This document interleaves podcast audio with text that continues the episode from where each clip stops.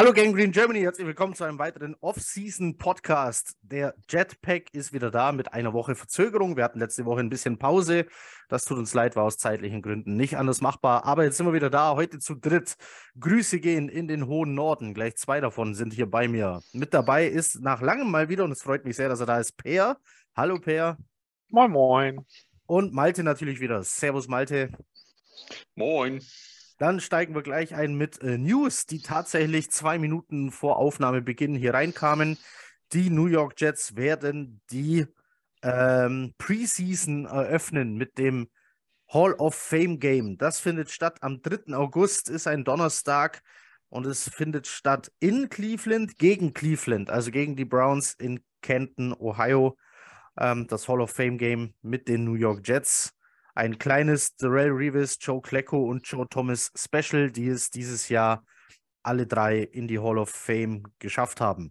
Wir haben vor der Aufnahme schon festgestellt, das waren erst die Jets Nummer, was haben wir gesagt, vier und fünf, die in der Hall of Fame sind. Ähm, Kevin Maue wird nämlich nicht als Jet geführt. Dann bleiben übrig Joe Namath, Don Maynard und Curtis Martin bisher, die als Jets in der Hall of Fame geführt werden. Jetzt kamen mit dazu Daryl Reeves und endlich, endlich, endlich Joe Klecko. Ein, ein, ein fataler Irrtum der Hall of Fame, dass er bisher nicht drin war. So, ähm, was machen wir heute für Themen? Wir fangen an mit der. Wir läuten die Free Agency ein. Aber um die Free Agency einzuläuten, brauchen die Jets erstmal äh, Geld und man muss im eigenen Haus erstmal gucken, wer ist da, wer geht weg. Wir fangen also erst an mit Spielern, die wir cutten würden, traden würden oder deren Vertrag wir restrukturieren würden. Hier hat sich jeder ein paar Namen aufgeschrieben. Ich hoffe, wir haben nicht nur Überschneidungen. Ich kann mir vorstellen, dass ich die wenigsten Namen habe. Ich habe überall nur so zwei, ein, zwei, drei stehen. Und danach reden wir über die eigenen Free Agents. Die haben wir eingeteilt in die Kategorien äh, Must Hold, also wer ist unbedingt zu halten. Nice to hold, also wen, wem kann man äh, nochmal eine Chance hier geben oder wer ist vielleicht günstig zu halten und war ein guter Ergänzungsspieler. Und dann haben wir die, die man halten könnte, wenn da noch Geld da ist. Äh, per guckt ein bisschen auf, auf den Cap Space. Jo. Ich gucke ein bisschen äh, auf Pro Football Focus. Und dann schauen wir mal, wen wir hier haben. Äh, per, ich habe zwei Fragen, die ich an dich weiterleiten möchte. Mhm. Ähm, uns hat jemand bei Twitter nämlich geschrieben, ob sich der Spielertyp, auf den man jetzt in der Free Agency und im Draft gucken muss, ändert mit Nathaniel Hackett als Offense Coordinator. Also gucken wir jetzt auf ganz andere Spielertypen, speziell jetzt zum Beispiel O-Line, wo wir ja vielleicht drei neue Jungs brauchen, oder ähnelt sich das neue Offense-System doch sehr? Ah, also da sind schon sehr viele Überschneidungen vorhanden. Äh, die Grundbasis unserer Offense ist nach wie vor eine West Coast Offense. Immer noch Kurzpassspiel, Fokus liegt auf Yards nach dem Catch. Der Fokus wird auch nach wie vor, auch wenn Lafleur so ein bisschen davon abgekommen ist, auf dem Play-Action-Game liegen. Eine gute Verzahnung zwischen Run-Game und, äh, und Passing-Game. Und die Blocking-Basis der O-Line wird auch weiterhin ein Zone sein. Der Fokus von Nathaniel Hackett lag eigentlich auch bei den Packers immer mehr auf einer Inside-Zone, Inside-Zone-Split-Offense als Erklärung, das bedeutet eigentlich, dass du ein Tight End neben deinen fünf Offensive Linemen stehen hast, aber nicht auf der Line, sondern halbwegs dahinter versetzt. Das kann, kann man sich, denke ich, vorstellen, dass er immer noch ein Stück hinter dem Tackle steht. Der Vorteil dessen ist eigentlich der, dass die fünf Offensive Liner alle in Richtung des Runs sich nach vorne bewegen können, meinetwegen nach rechts, wenn der Run nach rechts geht. Und du kannst den Backside Defensive End, also auf der gegenüberliegenden Seite, ungeblockt lassen, denn dafür ist quasi der Tight End zuständig, der die Formation rüberrennt und den einfach nur cuttet. Also den einfach nur aus dem Play fernhält, sodass dem Running Back die Zeit gegeben wird, in die Entscheidung zu treffen anhand der Blocks, wo er lang will. Ja. Ähm, das ist die Hauptbasis der, des Run-Games, dass die Packers mit Aaron Jones und AJ Dillon gerne laufen. Dann gibt es Toss-Plays, die darauf aufbauen, also weniger diese klassische Outside-Zone, sondern eher wirklich ein Toss äh, nach hinten, also der Quarterback dreht sich um und tost ihn quasi schon in den Laufweg, anstatt ihn zu übergeben. Das ist eine minimale Änderung in der Hinsicht.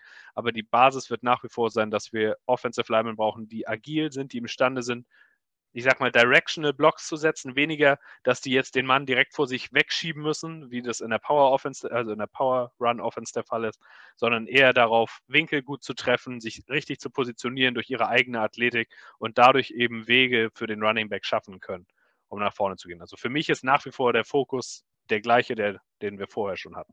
Das heißt, Douglas darf zumindest bei O-Linern auf seine bevorzugten Targets weiterhin gehen. Er wird da, glaube ich, nicht groß was abändern ja. müssen in der Hinsicht. Gut. Also, dann haben wir das geklärt. Per, dann habe ich noch eine Frage, die äh, kam aber, die kommt aber von mir selber.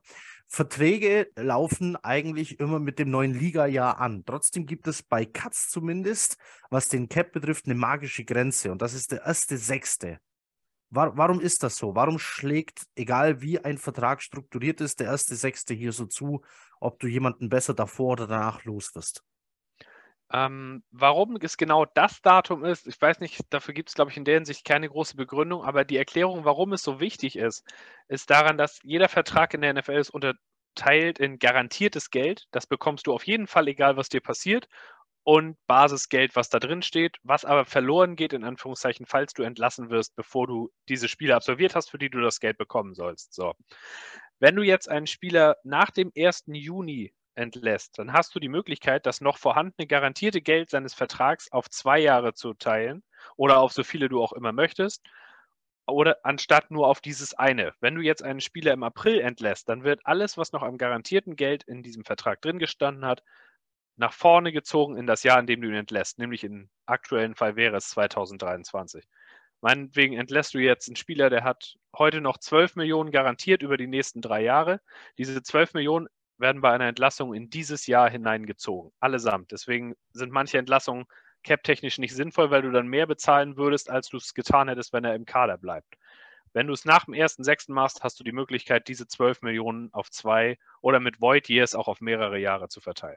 Das ist der magische Unterschied okay. für den 1. Juni. Genau, und deshalb kann es eben sein, dass du einen Spieler unbedingt vor dem 1.6. loswerden musst oder es kein Problem ist, es auch nach dem 1.6. zu tun. Als also aber, ja aber als kurze Einschränkung zu dem Thema, weil ich das neulich in einem anderen Podcast gehört habe, ähm, wenn du einen Spieler designierst, dass er nach dem 1.6. entlassen werden soll, das kannst du ja vorher schon machen. Diese Designation gibt es, du sagst, ich entlasse den aber als June 1 Cut. Das kannst du zweimal pro Offseason machen. Das Geld, was du dadurch frei machst, machst du aber erst ab dem 1. Juni frei. Das ist bei vielen nicht ganz hundertprozentig klar. Wenn ich jetzt einen Spieler entlasse und dann denke, ach, ich entlasse den jetzt als June One Card, das macht hier äh, im Rechner 9,5 Millionen frei. Diese 9,5 Millionen sind aber erst mit dem 1. Juni in deinen Büchern frei. Das mhm. heißt, du kannst für diese 9,5 Millionen im April nicht einen Spieler verpflichten, weil du sie im Grunde noch nicht hast. Das ist eine wichtige Einschränkung, die man bei der Entscheidung, welche Cut-Art man nimmt, berücksichtigen muss.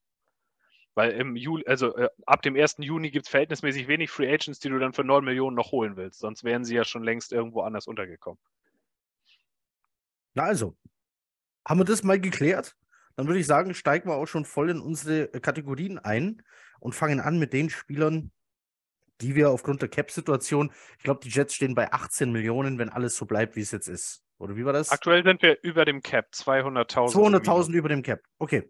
Dann und wir brauchen noch einen Quarterback, hä?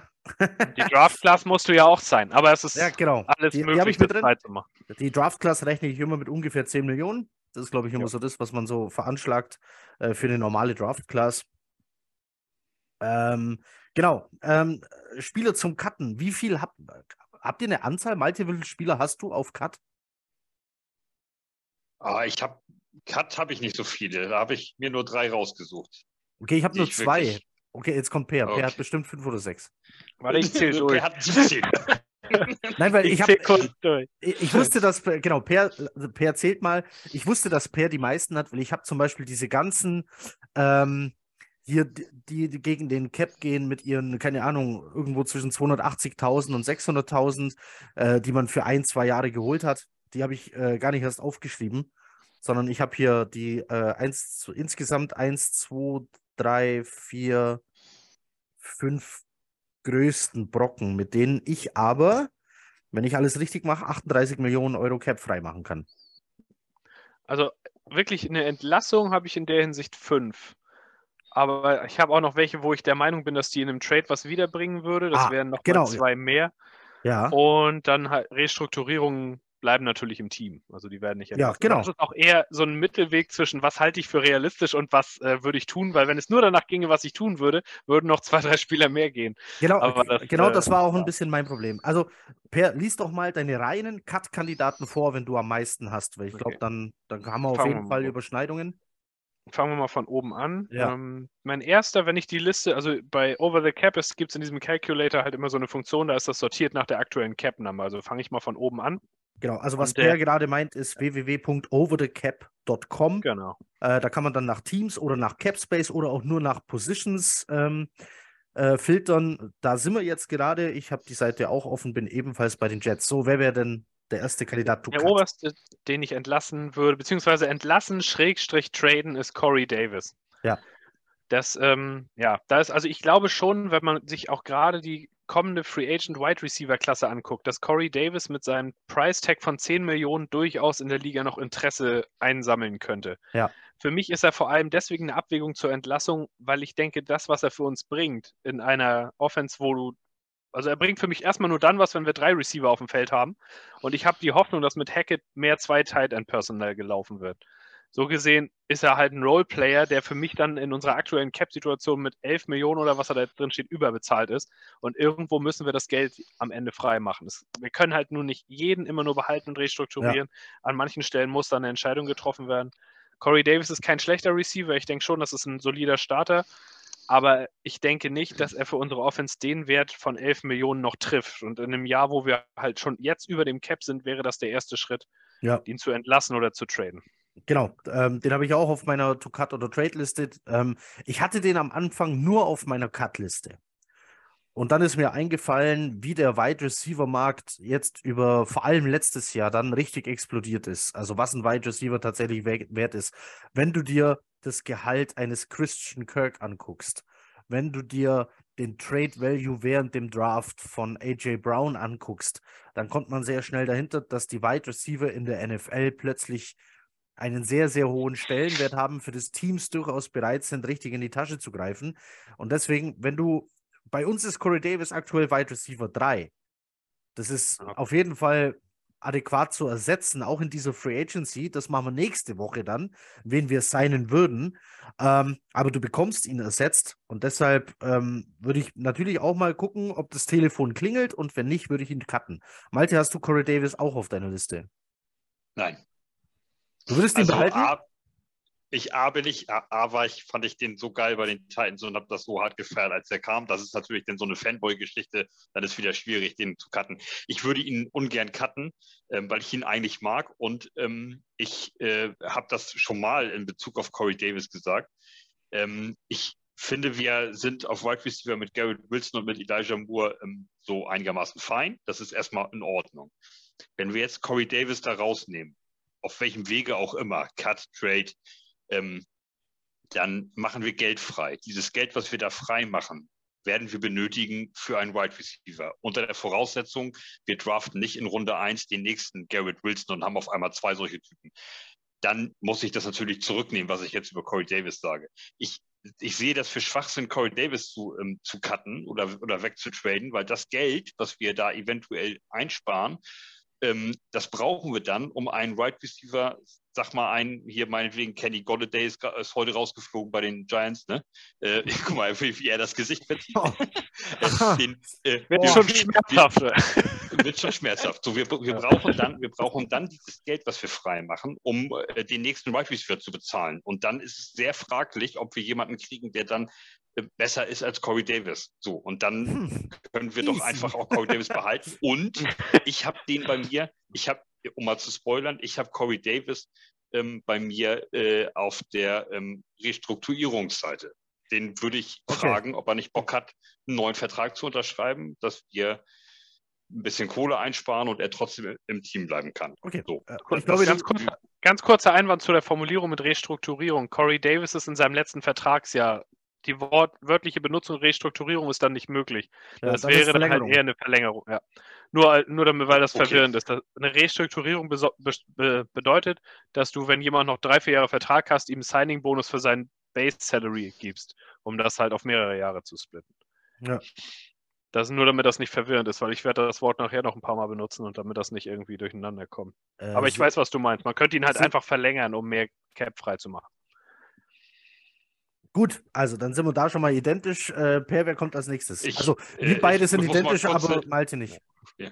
Ich, genau, ich, ich muss noch mal kurz eine Frage stellen. Bin ich der Einzige, der gerade da so ein Alien gesehen hat bei, bei Heiko? Nein, ich habe es selber auch, auch gesehen. gesehen ja. okay, okay, okay, alles cool. Äh, äh, Vor lauter Angst habe ich direkt auf Over the Cap umgeschaltet, falls ich dachte, dass ich das bin. nee, ich habe es auch gesehen. Ich bin gespannt, ob es in der Aufnahme auch drin ist. Äh, also auf meinem Bild sind gerade alle drei Bilder nacheinander durchgeblinkt. Ja, bei mir das war auch. sehr witzig. ja. Okay. Ich habe der CIA gesagt, nicht während der Podcastaufnahme abhören. Also, ja. Wollten einfach nicht hören. Ne? Nee. Okay. Gut, Corey Davis, ja, ähm, also vielleicht noch zum Thema Ersparnis. Ähm, ich habe 11 Millionen Ersparnis bei 666.666 Deadcap. Ist das so? Ja. Zehneinhalb, aber ja, von der, ja. von der Größenrechnung ja. kommt das hin. Okay, wer ist der Nächste? Äh, bei mir jetzt? Äh, ja. Okay. Ähm, weil, du die meisten hast. Okay. Äh, wenn ich danach weiter runtergehe, zwei Spieler weiter, der nächste, den ich entlassen würde, ist äh, vielleicht für manche überraschend, aber ich wäre dabei Jordan Whitehead als nächste Entlassung. Ich, also aufgrund, aufgrund dessen, was man, was man, äh, dass man auf der Safety-Position sowieso was tun muss, weil Joiner Free Agent wird, ähm, habe ich mir den nicht aufgeschrieben und hätte ihn behalten aufgrund der sportlichen Leistung und dass er manchmal ein Wackler war, kann ich die Entscheidung aber verstehen. Und der verdient wie viel? Also, was wäre die Ersparnis? Ähm, der steht im Buch mit 10,2 Millionen. Bei einem klassischen Cut macht er davon 7,25 frei. 7,2 ja. ist also die Ersparnis, 2,9 stehen danach noch drin. Also ich habe den nirgends auf keiner Liste stehen tatsächlich. Malte, du? Äh, nein, natürlich, also was heißt natürlich nicht? Nein, habe ich nicht. ähm, das hat auch ein, das, äh, ich, ich, ich hatte mir den auch einmal angeguckt, aber ich muss natürlich sagen, da ich sein, seine beiden Gegenparts, äh, also äh, Davis und äh, den habe ich nämlich, äh, Davis und, und Joyner würde ich auch nicht verlängern, ganz einfach. oder oder nochmal zurückholen, der wird ja Free Agent. Ähm, dann haben wir da nur noch Whitehead stehen. Und wenn wir jetzt jemanden im Draft ziehen, zum Beispiel, ähm, weil wir von dem überzeugt sind und in der vierten Runde nimmt man dann mal ein Safety oder sowas oder in der dritten vielleicht, was auch immer, dann hast du da so einen Rookie stehen, dann wäre es vielleicht ganz geil, wenn man daneben noch Whitehead hat. Ähm, den habe ich auch auf gar keiner Liste, den hätte ich gar nicht angerührt tatsächlich. Ich bin, ich bin wirklich schon gespannt, was, was dann speziell Malte von meinen möglichen Verpflichtungen nächste Woche hält, wenn wir hier schon so auseinandergehen. Das wird, das wird sehr interessant. Okay, Jordan Whitehead wäre 7,2 Millionen Ersparnis ähm, auf Cut. Dann hätten wir Kann tatsächlich. Ich sagen, warum. Also, ja, warum ja ich... nein, bitte, unbedingt. ähm, ich ich habe auch erst im ersten Moment überhaupt nicht an ihn gedacht, weil er ja nun erst letztes Jahr kam und weil er, also ich fand nicht, dass er schlecht war. Er war ein durchschnittlicher Starter. Ich weiß jetzt nicht, wie seine PFF-Grades am Ende ausgesehen haben, aber für mich passt das, die also seine Valuation, das, was er im Cap jetzt drinstehen hat, nicht mit dem zusammen, was wir eigentlich von ihm haben wollten. Also wenn man überlegt, was wir in der Defense eigentlich laufen wollen, ist es eine Cover 3. In der Cover 3 ist es ja sehr häufig so, dass einer der beiden Safeties runter in die Box geht. Und genau dafür war Jordan Whitehead eigentlich gekommen, um für seine Fähigkeiten gegen den Lauf, für seine Fähigkeiten harte Tackles zu setzen und da hinten halt dicht zu machen und das, was er halt nicht gemacht hat, war sichere Tackles setzen. Mehrmals. Also er geht für das Highlight-Tackle und fliegt regelmäßig dran vorbei. Quasi wie die Safety-Version von Quincy Williams. Und das ist mir im Endeffekt zu oft vorgekommen. Wenn man überlegt, was er machen soll, ist es ja quasi wie so eine Art Backside-Ersatz-Linebacker, wenn er runterkommt in den meisten Situationen. Und genau das ist das, was er für mich nicht gut gemacht hat. Und dann kommt eben dazu, die Free Agent-Klasse, die insgesamt jetzt kommt, nicht auf Safety, sondern gesamt, die ist unwahrscheinlich schwach im Vergleich zu den letzten Jahren. Aber die eine Position, wo du wirklich zwei Starter für vernünftiges Geld verpflichten kannst, ist Safety. Und da wäre in meinen Augen der Ansatzpunkt, dann hole ich mir da zwei, die dem Skillset entsprechen. Sprich, einen, der imstande ist, hinten in der Cover 3 die Mitte, die Post-Zone abzudecken oder der bei einer Cover 1 auch mal imstande ist, quasi äh, Sideline to Sideline zumindest zu beeinflussen, was da passiert und einen, der in der Nähe der Box gegen den Run gut ist. Denn wenn man ehrlich ist, so der Run, den ich so als Poster-Run dafür im Kopf habe, ist, ich weiß nicht, ob ihr euch daran erinnert, aber das Opening Play im All-or-Nothing-Game bei den Seahawks, dieser Lauf von Kenneth Walker, wo kein einziger unserer Linebacker oder Jordan Whitehead diesen Tackle auf Cutback setzt und Kenneth Walker 65 Yards laufen kann, bis ihn irgendwer wieder einholt. Und das ist genau das, wo wir uns in meinen Augen verbessern müssen gegen den Lauf.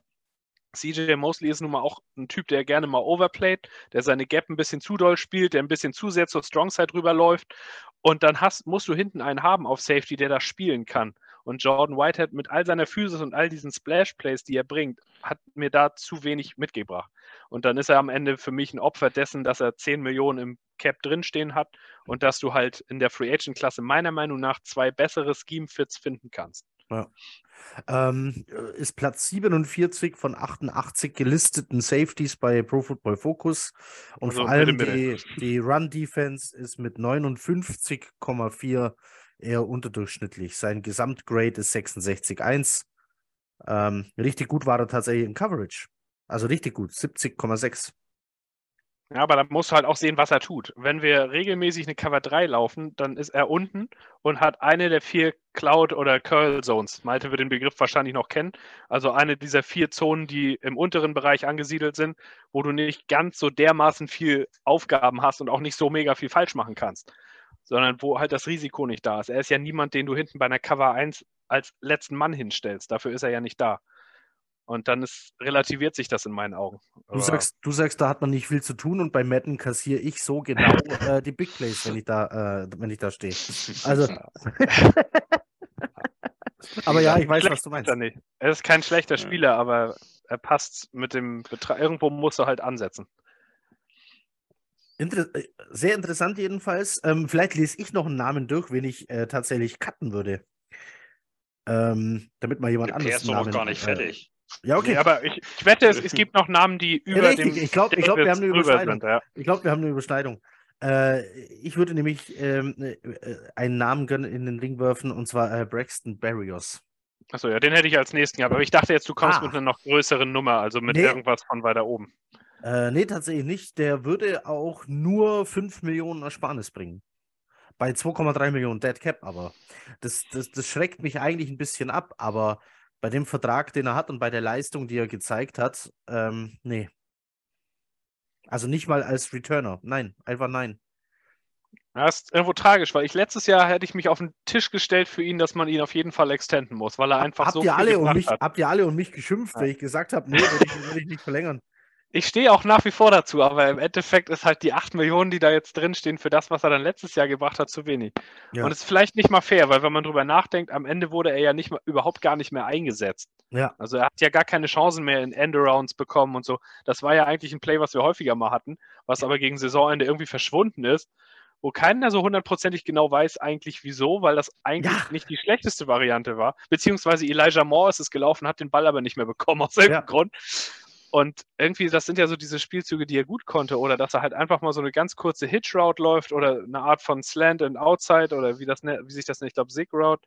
Und ähm, das ist ja nicht mehr vorgekommen. Wir haben das genau Einzige, die gleiche Feststellung noch, ja. im, im letzten Podcast gemacht. Genau die Feststellung, am Play-Calling hat sich irgendwas verändert, aber nicht zum, nicht zum Guten, auch nicht wirklich zum ja. Schlechten, aber irgendwie wurden Stärken nicht mehr ausgespielt und die Schwächen des Gegners nicht mehr richtig bespielt.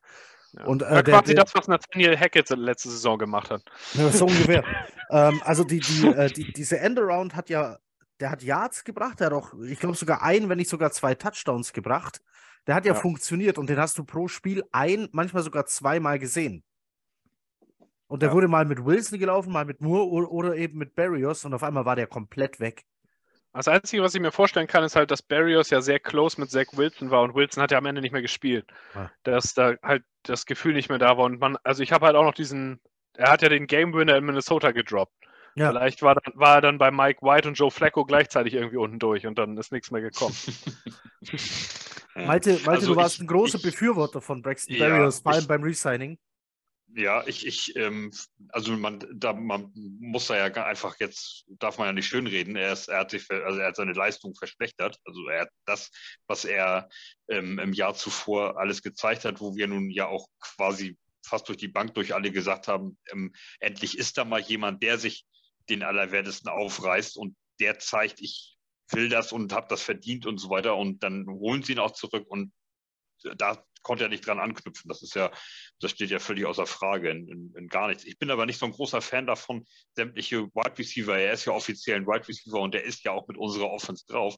Ähm, also wenn wir jetzt Davis und Barrios rausnehmen, ähm, dann wird es echt dünn und dann müssen wir massiv was machen in meinen Augen. Also weil das dann, also nur, nur Garrett Wilson alleine ist ja nun auch nicht. Also äh, und, und jetzt das alle rauszunehmen, die die Leute schon kennen, die so ein bisschen Chemie haben miteinander und so weiter. Gut, kommt, es wird ja wahrscheinlich ein neuer Quarterback kommen. Ich habe nachher noch eine Frage an Per dazu, aber das machen wir später. Ähm, das, äh, also alle mit, mit schon Chemie und man kennt sich und so rauszunehmen, halte ich jetzt nicht so für, weil dann stehen wir dann nachher mit Jeff Smith und Denzel Mims. Also ich weiß nicht, ob das so das ja, warte mal ab. Vielleicht, also, vielleicht hat Mims ja irgendwann nochmal eine Situation, wo es besser wird. Also er macht es ja auch nicht nur Kacke, wenn er auf dem Feld ist. Er ist nur nicht auf dem Feld, weil er das Playbook einfach nicht lernen mag.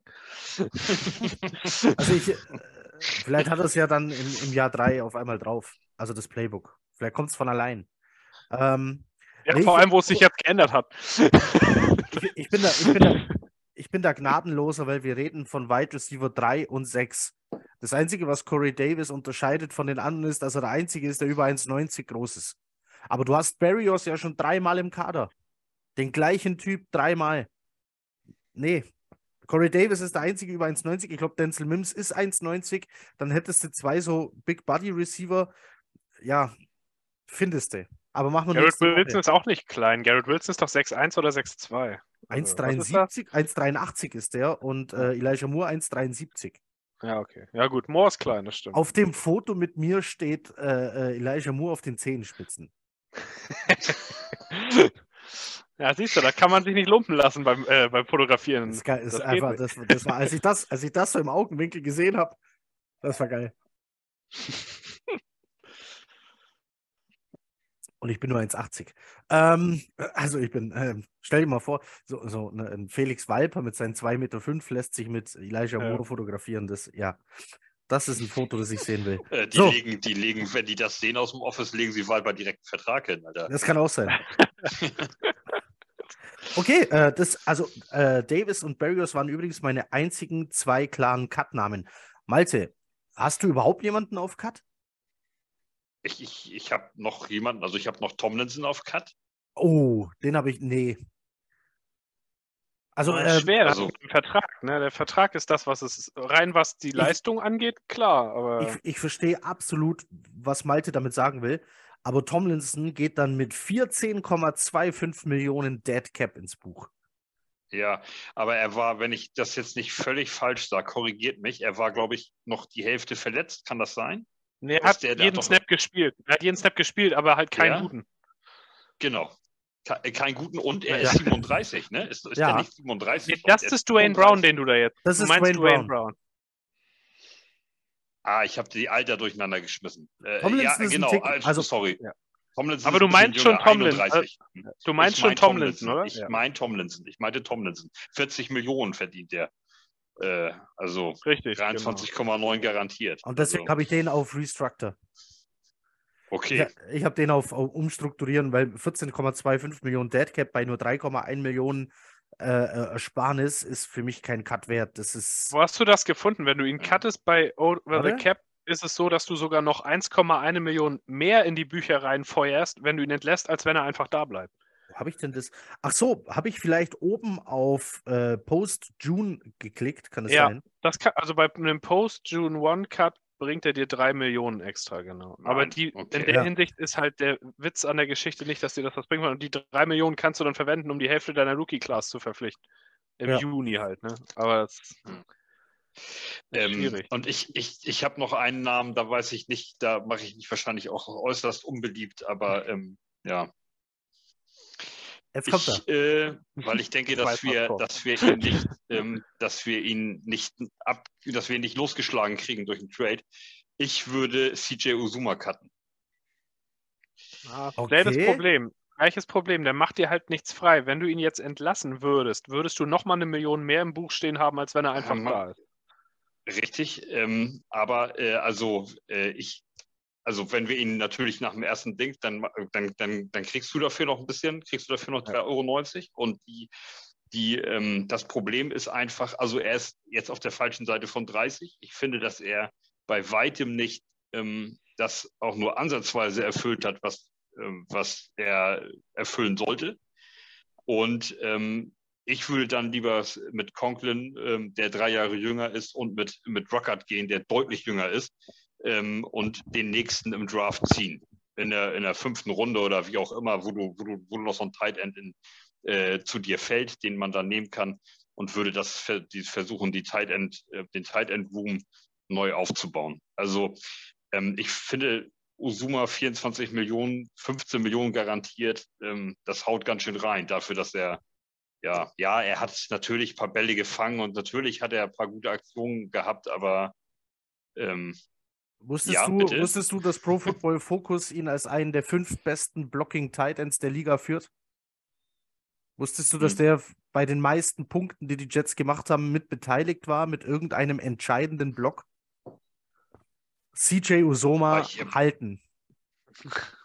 Also ich kann es ja. verstehen, weil, er, halt, weil seine Cap-Nummer schon verdammt hoch ist. Aber das, stimmt, das gleiche das Problem wie, wie bei Laken Tomlinson. Du kannst ihn halt wegen der Struktur nicht wirklich gewinnbringend entlassen. Wenn ich einen Spieler entlasse und danach mehr in den Büchern stehen habe als vorher, dann muss der schon Zach Wilson heißen, damit ich es tue. Das heißt, wir setzen, wir setzen, wir setzen Usoma, also auch hier verstehe ich die Intention. Wenn du einen Tight End signst für so viel Geld, willst du, dass der Pässe fängt und nicht blockt. Das, weil du mhm. einen reinen Blocking-Tight End wahrscheinlich günstiger bekommst, absolut. Aber vielleicht war CJ Usoma auch nur ein Opfer des Systems. Ich fand das das ganze Jahr über, dass wir halt sehr wenig, also ich dachte, als wir Conklin und U Sommer geholt haben, dass unsere Basis-Offense zwei Tight auf dem Feld hat. Ja, und es war überhaupt Einfach nicht so. wegen des Geldes und es ist nicht passiert. Ja. Und das habe ich bis zum Schluss nicht verstanden und ich habe so ein bisschen die Hoffnung, dass sich das vielleicht nochmal ändert und dass ja. er dann ein bisschen mehr aus dem Quark kommt. Aber ich kann es verstehen, der steht halt mit 10 Millionen da drin. Für das, was er letztes Jahr gemacht hat, ist das schon. Das stimmt. Also Malte schiebt schieb Soma von Cut auf Restructor. Mhm. da können wir auf jeden Fall, nein, da, da, da, kannst du auf jeden Fall drüber reden. Vielleicht funktioniert es sogar. Per hat mir nämlich mal gesagt, äh, äh, um jetzt mal den Sinn zu verstehen, äh, Restructor gehören ja eigentlich immer zwei dazu. Also der Spieler muss ja sagen, ja, ich mache das. Das habe ich Per mhm. mal gefragt und Per sagte, welcher Spieler sagte nein? Denn. Das ist, ja. Per, erklär's, warum sagen die meistens ja? Weil das äh, eine Umfunktionierung von, was ich gerade erklärt habe, der Unterschied zwischen garantiertes Geld und nicht garantiertes Geld. Eine Restructure beinhaltet immer, dass der Spieler neues garantiertes Geld bekommt für sein nicht garantiertes Geld. Dafür wird es aber über mehrere Jahre verteilt. Das ja. wäre der Grund übrigens, warum ich es bei Hugh Sommer nicht machen würde, weil dann haben wir nächstes Jahr wieder die Situation, dass egal wie er gespielt hat, wir ihn nicht gut entlassen können. Ja. Und wenn er noch so ein Jahr wie dieses spielt, dann würde ich ihn gerne nächstes Jahr entlassen. Und deswegen ist er für mich kein Kandidat dafür. Bei Restrukturierung würde ich immer auf Spieler gehen, wo ich Vertrauen habe, dass die auch in zwei Jahren noch gut sind. Und bei Hugh Sommer mit seinen 30 Jahren, der jetzt schon nicht das beste erste Jahr hatte, würde ich das Risiko, glaube ich, nicht eingehen wollen. Ja. Gut. Ähm, ich glaube, Per müsste jetzt noch mindestens einen auf seiner Cutliste haben. Einmal kurz zwischendurch gefragt, hat denn wirklich keiner von euch Karl Lawson? Ich war mir so sicher, ich habe das in so vielen Gruppen ihn, gelesen, äh, dass einer ich kommt. Bei, ich habe ihn bei Cut-Trade. Weil ja, ich glaube, ich doch, irgendwer musste das haben. Ja, ja. Karl Lawson. Also ich, ähm, ich, kann da, ich kann da einmal ganz schnell mein Statement zu abgeben. Ich fand, dass er das, ähm, dass, er, dass er das okay gemacht hat für aus, also wenn man dabei bedenkt, aus was für eine Verletzung er kommt und dass er ein Jahr Pause gemacht hat. Ähm, die Unit insgesamt war gut und ähm, ja, äh, er ist teuer und ob, ob, man jetzt sagt, er hätte letztes Jahr das Geld verdient, was er jetzt, was er, was er dieses Jahr bekommen hat, äh, also was er letztes Jahr bekommen hat, das ist natürlich ein bisschen doll.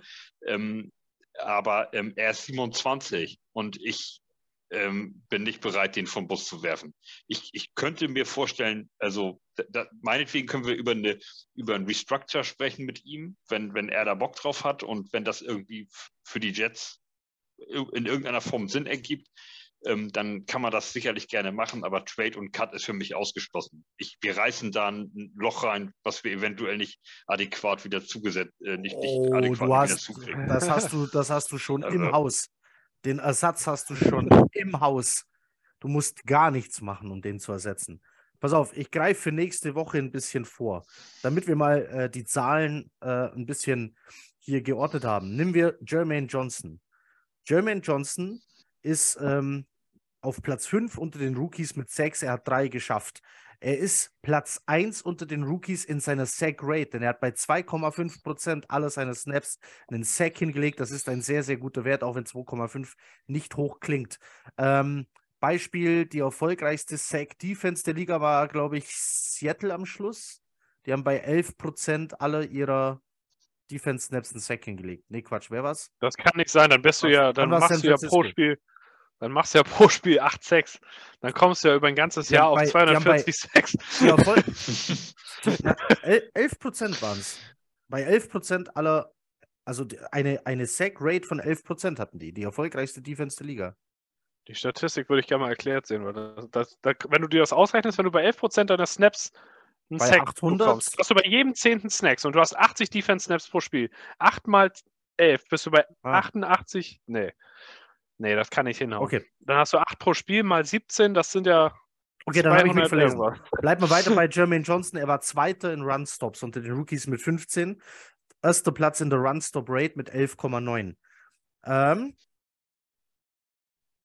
dann die besten Run-Stop-Rates unter allen Spielern. Äh, ne, genau, unter den Rookies war Jermaine Johnston, genau, habe ich schon. Dann nehmen wir Bryce Huff, der hat bei 189 Snaps ein Forced Fumble, drei Stops, vier Sacks, eine Sack-Rate von 2,1% mit 24 Hurries und 8 Hits. Und ähm, genau, und das bei nur 16% aller gespielten Snaps. Also dazu hast du noch John Franklin Myers und Michael Clemens. Und dann holst du noch irgendeinen Rotation-Spieler dazu.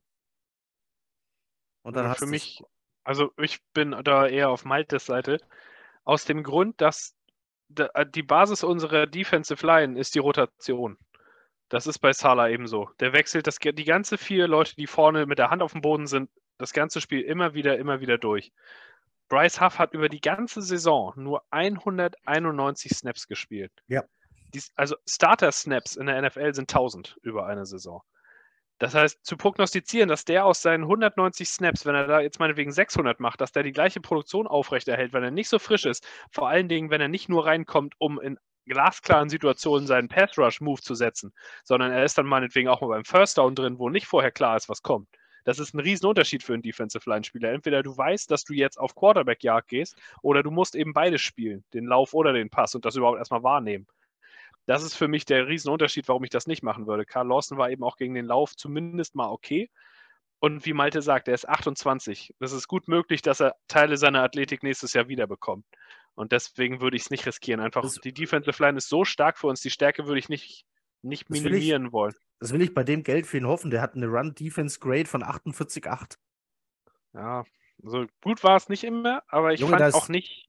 Gegen den ist Michael Clemens, Michael Clemens eine absolute Maschine. Der hatte nämlich 86,4 gegen den Run. Aber auch der, wie viel Snaps hat Michael Clemens gespielt? Ja, das ist das Problem. 311 Ja, gegen und äh, dann- Karl Lawson 663. Der Einzige, der ähnlich viel hoch, hat, ja. ist mit 643 John Franklin Myers, der in allen Werten sehr viel besser ist als Karl Lawson. In Richtig, aber in welchen, auf welcher, in welchen Gaps hat er gestanden von den 600 Snaps? Das, Das ist halt der. Unterschied. Carl Lawson ist immer auf der Edge, bei John Ja. Franklin Myers, der geht durch jedes Gap mal durch. Deswegen, ich würde das, ich kann verstehen, dass das eine Riesensumme ist. Ich persönlich würde ihm sogar eine kurzfristige Verlängerung vorlegen für ein weiteres Jahr, wenn er da Lust zu hat, sodass du das, den Capit minimierst. Aber ich würde ihn nicht gehen lassen, weil ich, ich habe irgendwie das Gefühl, dass von dem nochmal was kommen kann. Der war halt auch mit unheimlich vielen Pressures sehr nah dran letztes Jahr, gerade zu Saisonbeginn. Aber das war doch bei den Bengals, das war doch bei den sind. Bengals auch schon. Das ist ja eben das Ja. Problem und das war vor seiner Verletzung. Der, der kommt nicht zum Schuss. Ja, Pressures sind auch wichtig. Pressures sind auch nicht unwichtig, ja. Nein, um Also- Gottes Willen. Ist, äh, ja, aber äh, seine, was waren es am Schluss? Sieben, Und sechs, äh, acht, ich meine, und ich meine, o- ob er nicht zum Schluss kommt, das lassen wir dann bitte seine Frau beurteilen. Das ist Also, absolut, absolut äh, gut. okay. Aber Ich würde ihn Ähm, jedenfalls also jedenfalls, ich bin, ich bin 100% pro, ähm, pro äh, Usuma, wollte ich jetzt sagen, verschreckt, weil der Name hier steht, äh, weil, weil mir noch aufleuchtet. Äh, pro wenn- Also ich, wenn ich dann- möchte, ich möchte das Loch da nicht reinreißen. Hat keiner von euch Dwayne Brown? Äh, ich wusste nicht, wohin mit dem, weil ich mit den Zahlen nichts anfangen konnte. Wo hast du den? Ich, also erstmal weiß man ja noch nicht, ob er in Ruhestand geht. Ähm, der, ist, der ist ja der, der 38 ist und letztes Jahr das halbe Jahr Ja. verletzt verpasst hat. Und wenn er gespielt hat, war er ja auch nicht in der Hinsicht jetzt beeindruckend. Ich habe aber halt, es- ich habe im Hinterkopf, der wurde vom kompletten Team zum Most Inspirational Player gewählt, weil er das ganze Jahr irgendwie mit einer zerrissenen Schulter gespielt hat. Und also, da ist halt die Frage, wenn du so jemanden entlässt, das ist das gleiche wie wenn du CJ Mosley entlässt. Was macht das mit der Mentalität des restlichen Teams? Und deswegen würde ich das nicht anfassen, sondern eher hoffen, dass er sich von alleine entscheidet, in Ruhestand zu gehen. Und wenn er es nicht macht, dann bezahle ich ihm eben das Geld und dann kann er gerne mit Mackay Becken sich um den Left Tackle Spot. Einer von beiden wird ja wohl pro Woche zur Verfügung stehen. notfalls. Boah, habt ihr Ähm, Mikael Beckton gesehen? Ich, Ja, ich habe also von, ich hab von dem schon zu viele Bilder gesehen, als dass ich noch irgendwas glaube, was mit dem zu tun hat. Ich, weißt du, auf was, ich warte jetzt darauf, dass Kritiker jetzt sagen, jetzt ist er zu dünn, um Tackle zu spielen. Darauf warte ich natürlich jetzt. kommen, ja. Darauf warte ich Aber er ist immer noch Ich- schwer. Ich meine, er hat immer noch 340 Pfund oder sowas. Hatte ich irgendwo Ich, gelesen. ähm, ich muss noch mal fragen, was, was, ich meine, ist klar, der ist immer noch im Rookie-Vertrag, also den zu cutten ist ja völliger Schwachsinn und, ne, aber also es ist ja auch unterm Strich, der ist jetzt eine Theorie, die ich mal in den Raum stelle, wir können es ja mal kurz diskutieren. Ähm, auch wenn du da miese mitmachst oder, äh, oder das überhaupt nichts bringt finanziell, ne? aber also der nimmt ja auch jemanden den, den Kaderspot weg. Also was, was kann man nicht mal darüber nachdenken, Michael Beckton äh, einfach vor die Tür zu setzen, um, um ein, zum Beispiel einen Left Tackle äh, zu nehmen, der, äh, also damit wir auch diesen Kaderspot noch äh, haben für einen Left Tackle, der eventuell mal zur Verfügung steht und auch mal da ist. Weil inzwischen, also ich meine, was, was soll man davon noch erwarten von, von, von Beckton? Ich würde gar nichts in der Hinsicht erwarten, aber er hat halt, falls er es jemals zusammenbekommt, physisch und mental, dann hat er mehr Upside als jeder XFL-Tackle, den du dir als Back of the Roster dafür in deinen Trainingscamp-Kader holst. Weil du findest keinen, mit, der, mit dem Talent, das er hat, findest du nicht auf der Straße. Aber ich würde ihn halt quasi behandeln, als wäre er nicht da. Also ich entlasse ihn nicht, weil es dir nichts bringt. Er hat 5 Millionen im Buch stehen, die bleiben auch im Buch stehen, wenn er entlassen wird. Im Trademark wird dir niemand was für ihn geben. Also würde ich ihn ins Camp kommen lassen und wenn er dann Bock hat, dann ist es für mein Team ja nur gut. Dann hat er vielleicht ja doch nochmal irgendwann was zusammengepackt. Wenn nicht, habe ich, ich habe nicht mit ihm geplant, also habe ich auch nichts verloren. Hm. Genauso würde ich da rangehen. So schade es auch irgendwo ist, aber für mich ist Mackay Beckton nur, das ist der Typ, der mit dem Schild auf der Stirn rumläuft, wo drauf steht, ich bin nicht Tristan Wirfs. Und das ist in der Hinsicht alles, was, was ich von ihm noch erwarte. Ich würde, wie gesagt, wenn du ihn und Dwayne Brown einplanst, damit einer von beiden notfalls Left Tackle spielt, dann ist es für mich okay. Weil dann kannst du halt hoffen, dass einer von beiden irgendwie fit ist oder halt auch nicht. Aber so richtig mit ihm planen kannst du nicht mehr. So schade wie es ist, mein Trikot hängt noch hier. Es bleibt auch noch hier. Aber ähm, ja, und wenn er auf IR landet, nimmt er auch keinen Roster-Spot weg. Also Ja, das stimmt. Ja gut, aber das kannst du ja nicht garantieren, dass er sich wieder so schwer verletzt, das dritte Mal in Folge. Also ich glaube, bei, also da. bei, bei ihm gibt es kein. Chancen sind gut. Bei, bei ihm, ich glaube nicht, dass es bei ihm ein. Ich glaube nicht, dass es hier ein Dazwischen gibt. Der ist entweder dein Starter auf Tackle und du bist glücklich oder er ist verletzt. Da Das gibt sehe ich es ganz genauso. Ja. da gibt's kein Dazwischen. Ja. Da gibt's jemand, der das Talent hat, das er hat, bei der Größe und der, der Statur, die Athletik, der, der ist nicht auf der Bank. Der wird entweder wird er ein, im Camp einschlagen, wie er es vorher nie getan hat und sich den Left Tackle Spot sichern, oder er ist nach zwei Trainingseinheiten verletzt, weil ihm wieder irgendwie einer angeblich da reingefallen ist, aber eigentlich war er nur nicht austrainiert. Da, da halte ich dagegen. Ich muss mal eben, ich muss mal eben auf nebenbei auf Bibeln checken, ob ich auf eine Verletzung von Vicky Beckton mal einen Honig draufklatschen kann. Oder äh, ob der wie die, Die Quote, Quote steht. wahrscheinlich 1,8 oder so. Ja. Lohnt sich nicht wirklich. No, ich habe noch eine Frage äh, an euch für Karl. Jetzt nehmen wir mal an, den will man doch äh, äh, wegbekommen. Glaubt ihr, der hat einen Markt? Nicht bei dem. Price Tag. Nicht bei Ah. dem Price Tag. Das ist das das- Problem. Ja, Wenn also, eigentlich ist das keine Frage, dass du so einen talentierten Spieler im Kader halten willst, aber es sind halt diese 15 Millionen, die da drin stehen, die es unwahrscheinlich machen, dass den jemand abnimmt. Zumal jedes andere Team auch weiß, dass die Jets Cap wahrscheinlich gerne freimachen würden, indem sie ihn abgeben. Und das minimiert den Wert halt unter dem, was du für einen Corey Davis bekommst. aber also wäre er Free Agent, hat er mit Sicherheit einen Markt. Ja, sicher. Ja, ja. Aber ist er Wenn ja er, wenn er frei ist er nicht, aber wenn er frei verhandeln kann, dann, ist- dann nehmen ihn wahrscheinlich zehn Teams. Das ist doch das Problem Aber- mit, mit bei, bei Corey ist- Davis. ja. Bei Corey Davis kann ich mir halt auch vorstellen, dass 31 andere Teams wissen, dass Corey Davis auf einer Cutliste steht. Äh, Ja, sicher. und, und, und dementsprechend halten die sich natürlich mit großen Angeboten zurück. Und irgendwann ruft einer an und sagt, hey, ich biete, was weiß ich, einen Viertrunden-Pick. Nee, so viel wäre das nicht. Das glaube ich nicht. Oder Aber ja, ich weiß, was du meinst. Ja, ja, und dann ist das das beste Angebot, das du auf dem Tisch hast. Und dann ist er halt für einen Viertrunden-Pick weg. Es wird eher niedriger werden. Ja, das sind dann In meinem Traum-Szenario kommt er in den Trade für Lamar Jackson mit rein.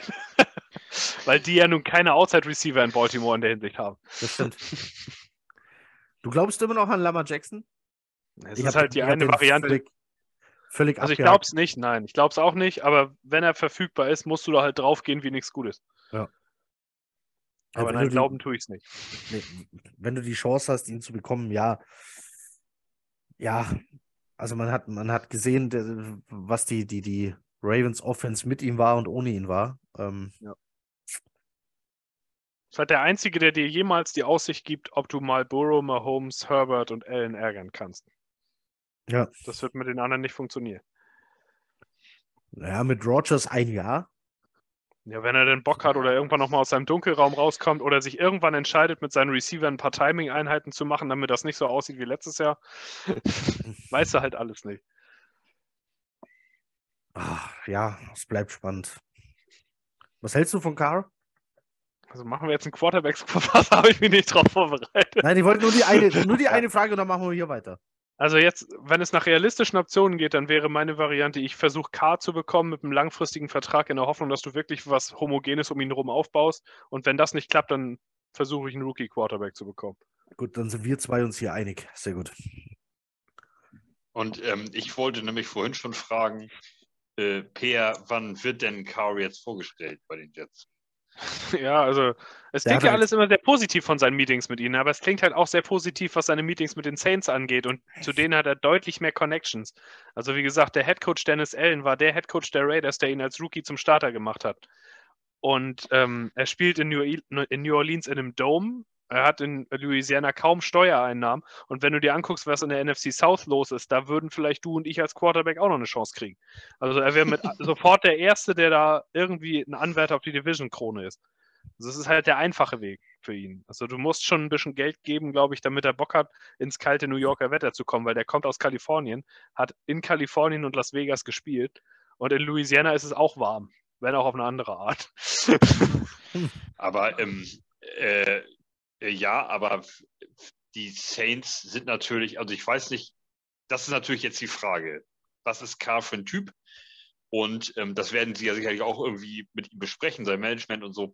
Aber wenn ich mir den Kader der Saints angucke und deren Möglichkeiten, was zu machen, und dann stelle ich die Jets dagegen und ich habe Bock, was zu bewegen, dann müsste er sich, müsste er eigentlich New York wählen. Also ja, was da- halt Bock, was zu bewegen.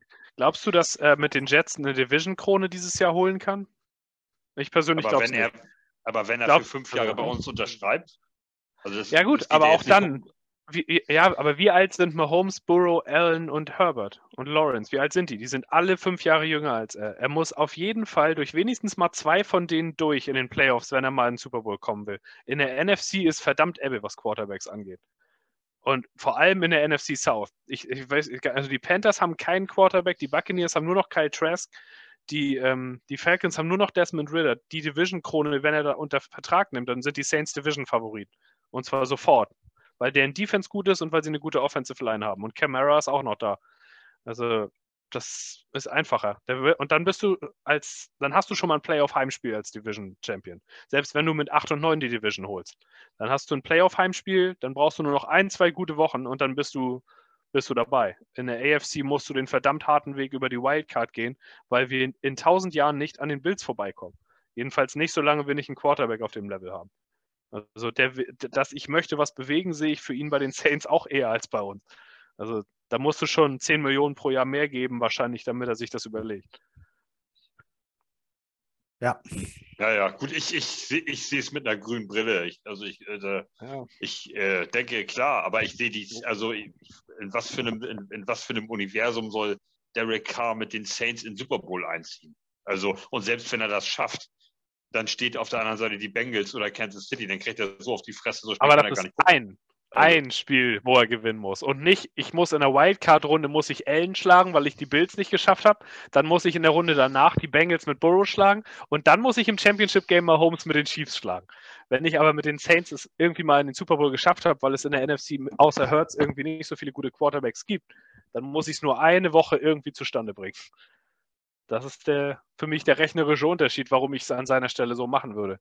Aber ich meine, also die Gespräche scheinen ja, Ja. super gelaufen zu sein. Und Ja. ich denke mal, dass die Jets auch, die Jets und die Saints sind, glaube ich, seine einzigen beiden ernsthaften Kandidaten, die er in Erwägung zieht. Wenn ich er wäre, würde ich es wahrscheinlich auch tun. Aber dann ist die Frage, Ist dir die Aussicht, mit dem Garrett Wilson zu spielen? Magst du Robert Zahler so sehr? Wie viel hältst du von Hackett als Playcaller? Ist dir es so wichtig, dass Todd Downing dir deine Stiefel hinstellt vorm Spiel? Dann, dann vielleicht. Aber bei den Saints halt die Möglichkeit, in einem Dome zu spielen, ist für einen älteren Quarterback halt ein Riesenunterschied. In New York hast du es verdammt kalt ab November draußen. Das macht einen Unterschied beim Werfen. Auch bei den Verletzungen. Ich meine, wenn du morgens aufstehst hier bei minus 4 Grad in Rendsburg, dann tut dir auch der Arsch weh. Als ich jetzt in Florida im Urlaub war, war das nicht der Fall. das ist ein Unterschied. Gut, das, ist, äh, das ist gut erklärt. So, komm, machen wir mit unserer Liste weiter. Aber, ja, ja, ja, ja, gute Einschätzung. Ähm, hat doch jemand jemand zum Cutten oder sind wir mit den Cuts durch? Also ich ja, hätte noch. Davis, äh, ich, ich hätte noch Davis, Davis hatten wir, hätten wir Ashton, haben wir den schon gehabt? Ashton also ich habe den zwar einmal erwähnt, aber. Ist für mich auch ein No-Brainer, passt. Er bringt dir 2,7 Millionen, danach stehen nur 200.000 noch im Buch, würde ich sofort machen. Ach, guck mal. Okay.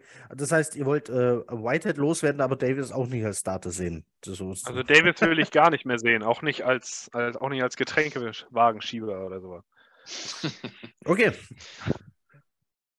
Ich habe danach hätte ich noch, also ich hätte noch Restrukturierungskandidaten danach, ne? aber ich glaube, das wolltest du jetzt wahrscheinlich als nächstes dann machen. Genau, genau. Ähm, weil bei mir auf Trade steht eigentlich nur Carl Lawson, darum habe ich gefragt, ob der einen Markt hätte. Ähm, weil ich mir dachte, komm, Edge Rusher in dem Alter mit den Zahlen, der bringt dir noch irgendwas. Aber ja, es ist dann halt auch schwierig mit dem Vertrag. Und wahrscheinlich wäre auch hier Umstrukturierung oder Verlängerung in seinem Fall dann wahrscheinlich äh, eher. Äh, per Umstrukturierung Wer ist dein ähm, erster Name? Bei ich Umstrukturierung, glaub... da habe ich, ich gucke mal, wie viel habe ich denn da überhaupt? Drei auf jeden Fall, ja. ja. Ähm, der erste Name, den ich dafür hätte, ist DJ Reed. Ähm, also bei einer klassischen Restrukturierung, ne, wie, wie man das meint, dass du den Basis, ähm, das Basisgeld in Signing-Bonus umwandelst und ihn dadurch ja. quasi länger garantiertes Geld anbietest. Das wäre der erste Kandidat, weil DJ Reed ist für mich ein klassischer Building-Block. Der und Source Gardner können die nächsten drei Jahre zusammen Outside Cornerback Paar spielen da bin ich mir relativ sicher, der ist auch erst 27, dass ich mich auf den verlassen kann, dass das so bleibt. Und deswegen wäre der der Erste, bei dem ich anklopfe. Das würde fast 5 Millionen frei machen, wenn man ihm das anbietet. Den hatte ich gar nicht auf dem Radar, aber ja, ich muss äh, dir vollkommen recht geben. Das würde tatsächlich Sinn machen. Und du willst den nächsten kann ich auch gleich noch hinterher, weil der ist für mich ähnlich eindeutig. Auch gleiches Alter, 27 und beim Vertrag, wenn du den restrukturierst, macht das 7 Millionen frei. Das ist John Franklin Myers. Ja. Ja, das, den hatte ich beide auch. Sind für mich, beide sind für mich Building Blocks. Im richtigen Alter sind Leader in ihrer Unit gewesen letztes Jahr. Ich weiß gar nicht. JFM war doch sogar Team Captain, wenn ich es jetzt nicht ganz falsch ja. in Erinnerung habe. Ja. Ähm, das sind die Leute, zu denen du gehst für sowas. Das machst ja. du mit deinen Building Blocks, denen gibst du frisches Geld, da freuen die sich, dann ist die Stimmung gut und du hast was frei gemacht. Das sind für mich die, ja, die Leute, mit denen man sowas macht. Wer ist dein Dritter? Jetzt bin ich gespannt. Äh, der dritte ist Tyler Conklin. Das ist zwar nicht die Riesensumme, äh, die da reinkommt, das sind 2,6 Millionen, die dir das frei macht, aber auch bei ihm, Alter ist 28, athletisch ist er immer noch auf einem sehr hohen Niveau, hat letztes Jahr als Receiver viele gute Sachen gemacht, auch wenn ich nicht finde, dass er richtig eingesetzt wurde. Ähm, da hoffe ich auch, dass der, also Building Block ist das falsche Wort, aber dass du halt die nächsten drei, vier Jahre von dem noch was hast.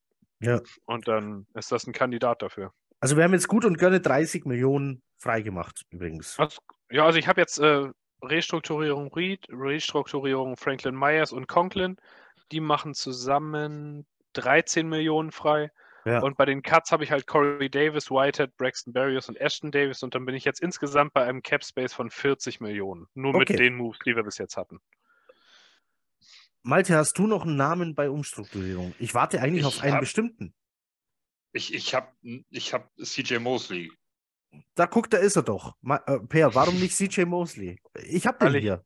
weil ich ihn für overrated as hell halte. ich habe noch nie einen Spieler gesehen, wo ich bei der All-Pro-Nominierung mich gefragt habe, ob er das selbst entschieden hat, dass er den Titel bekommt.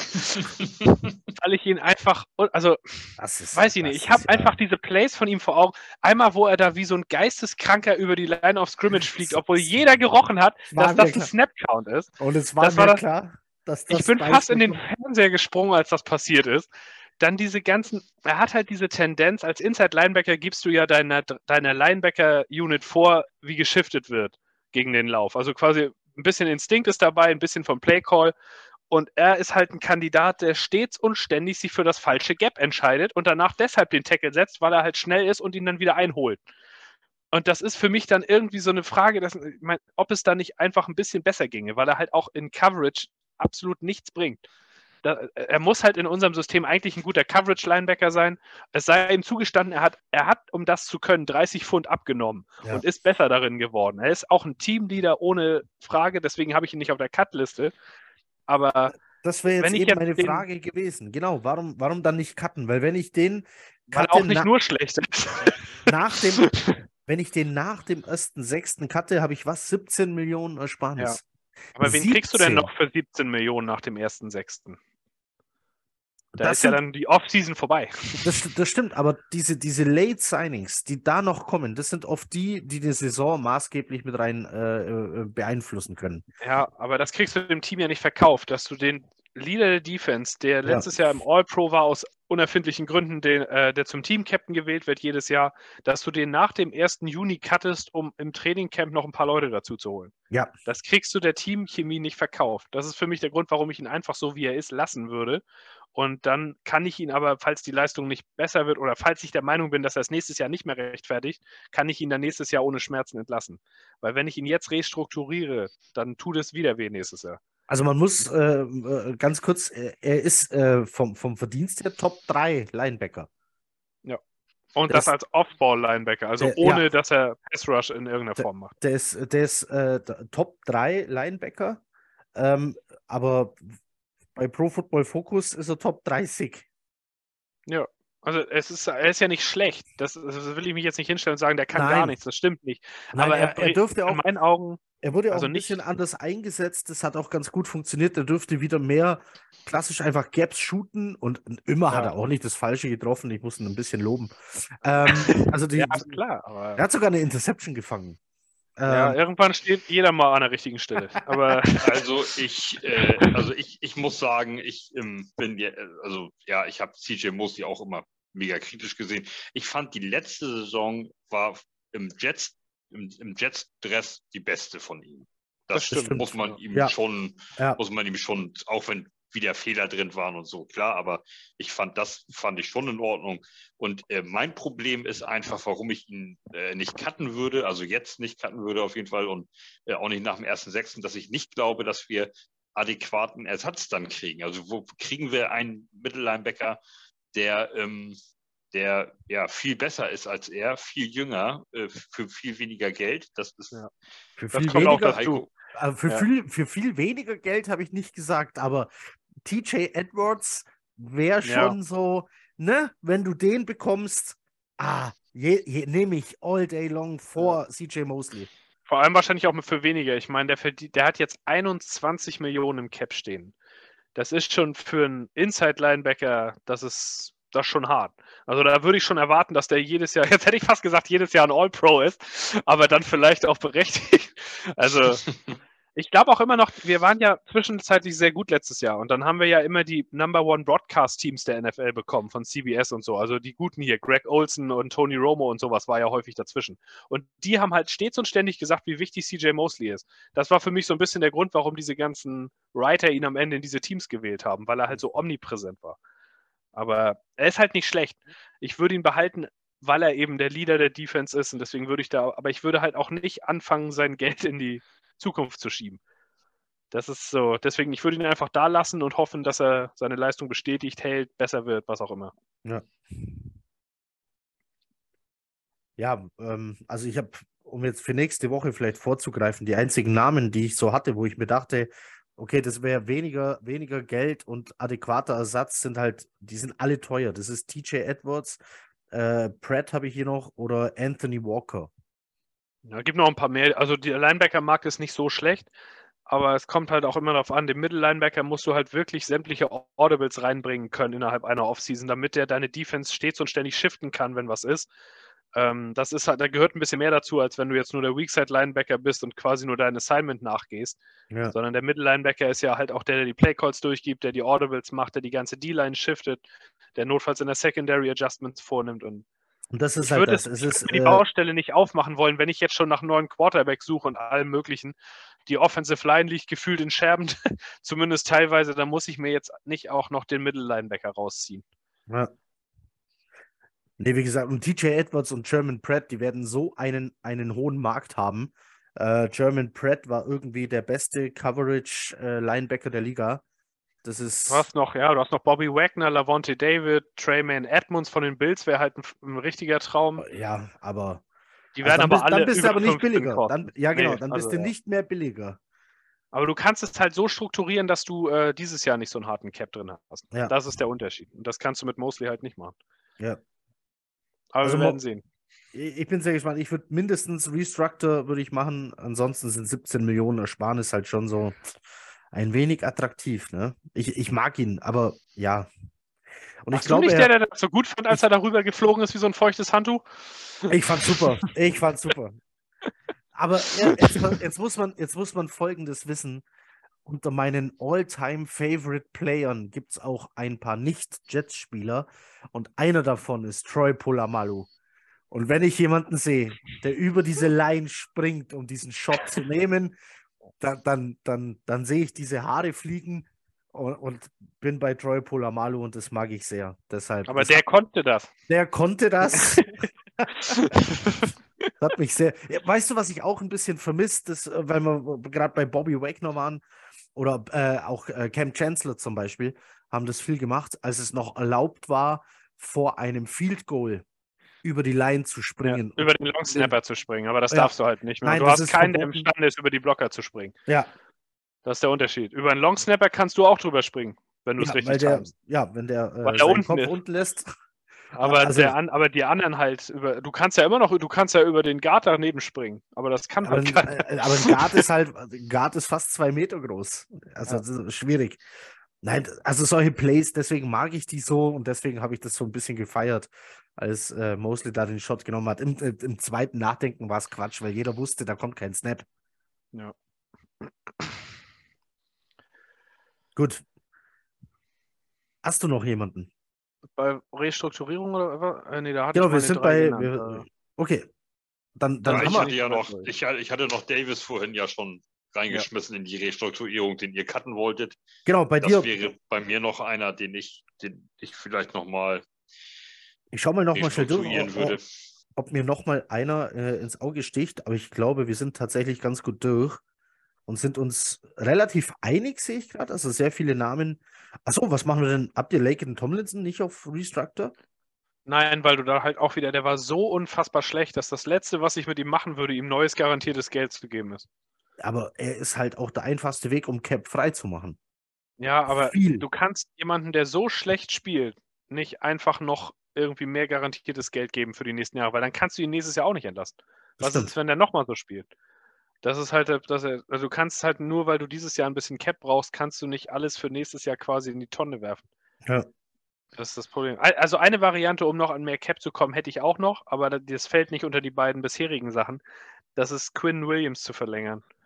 Der Ja. wird ja einen neuen Vertrag, also der will einen neuen Vertrag. Er hat gesagt, dass er an den Off-Season-Activities nicht teilnimmt, wenn er keinen bekommt.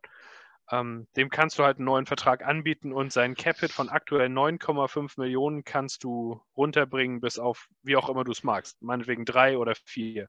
Also da sind nochmal 5, 6 Millionen drin.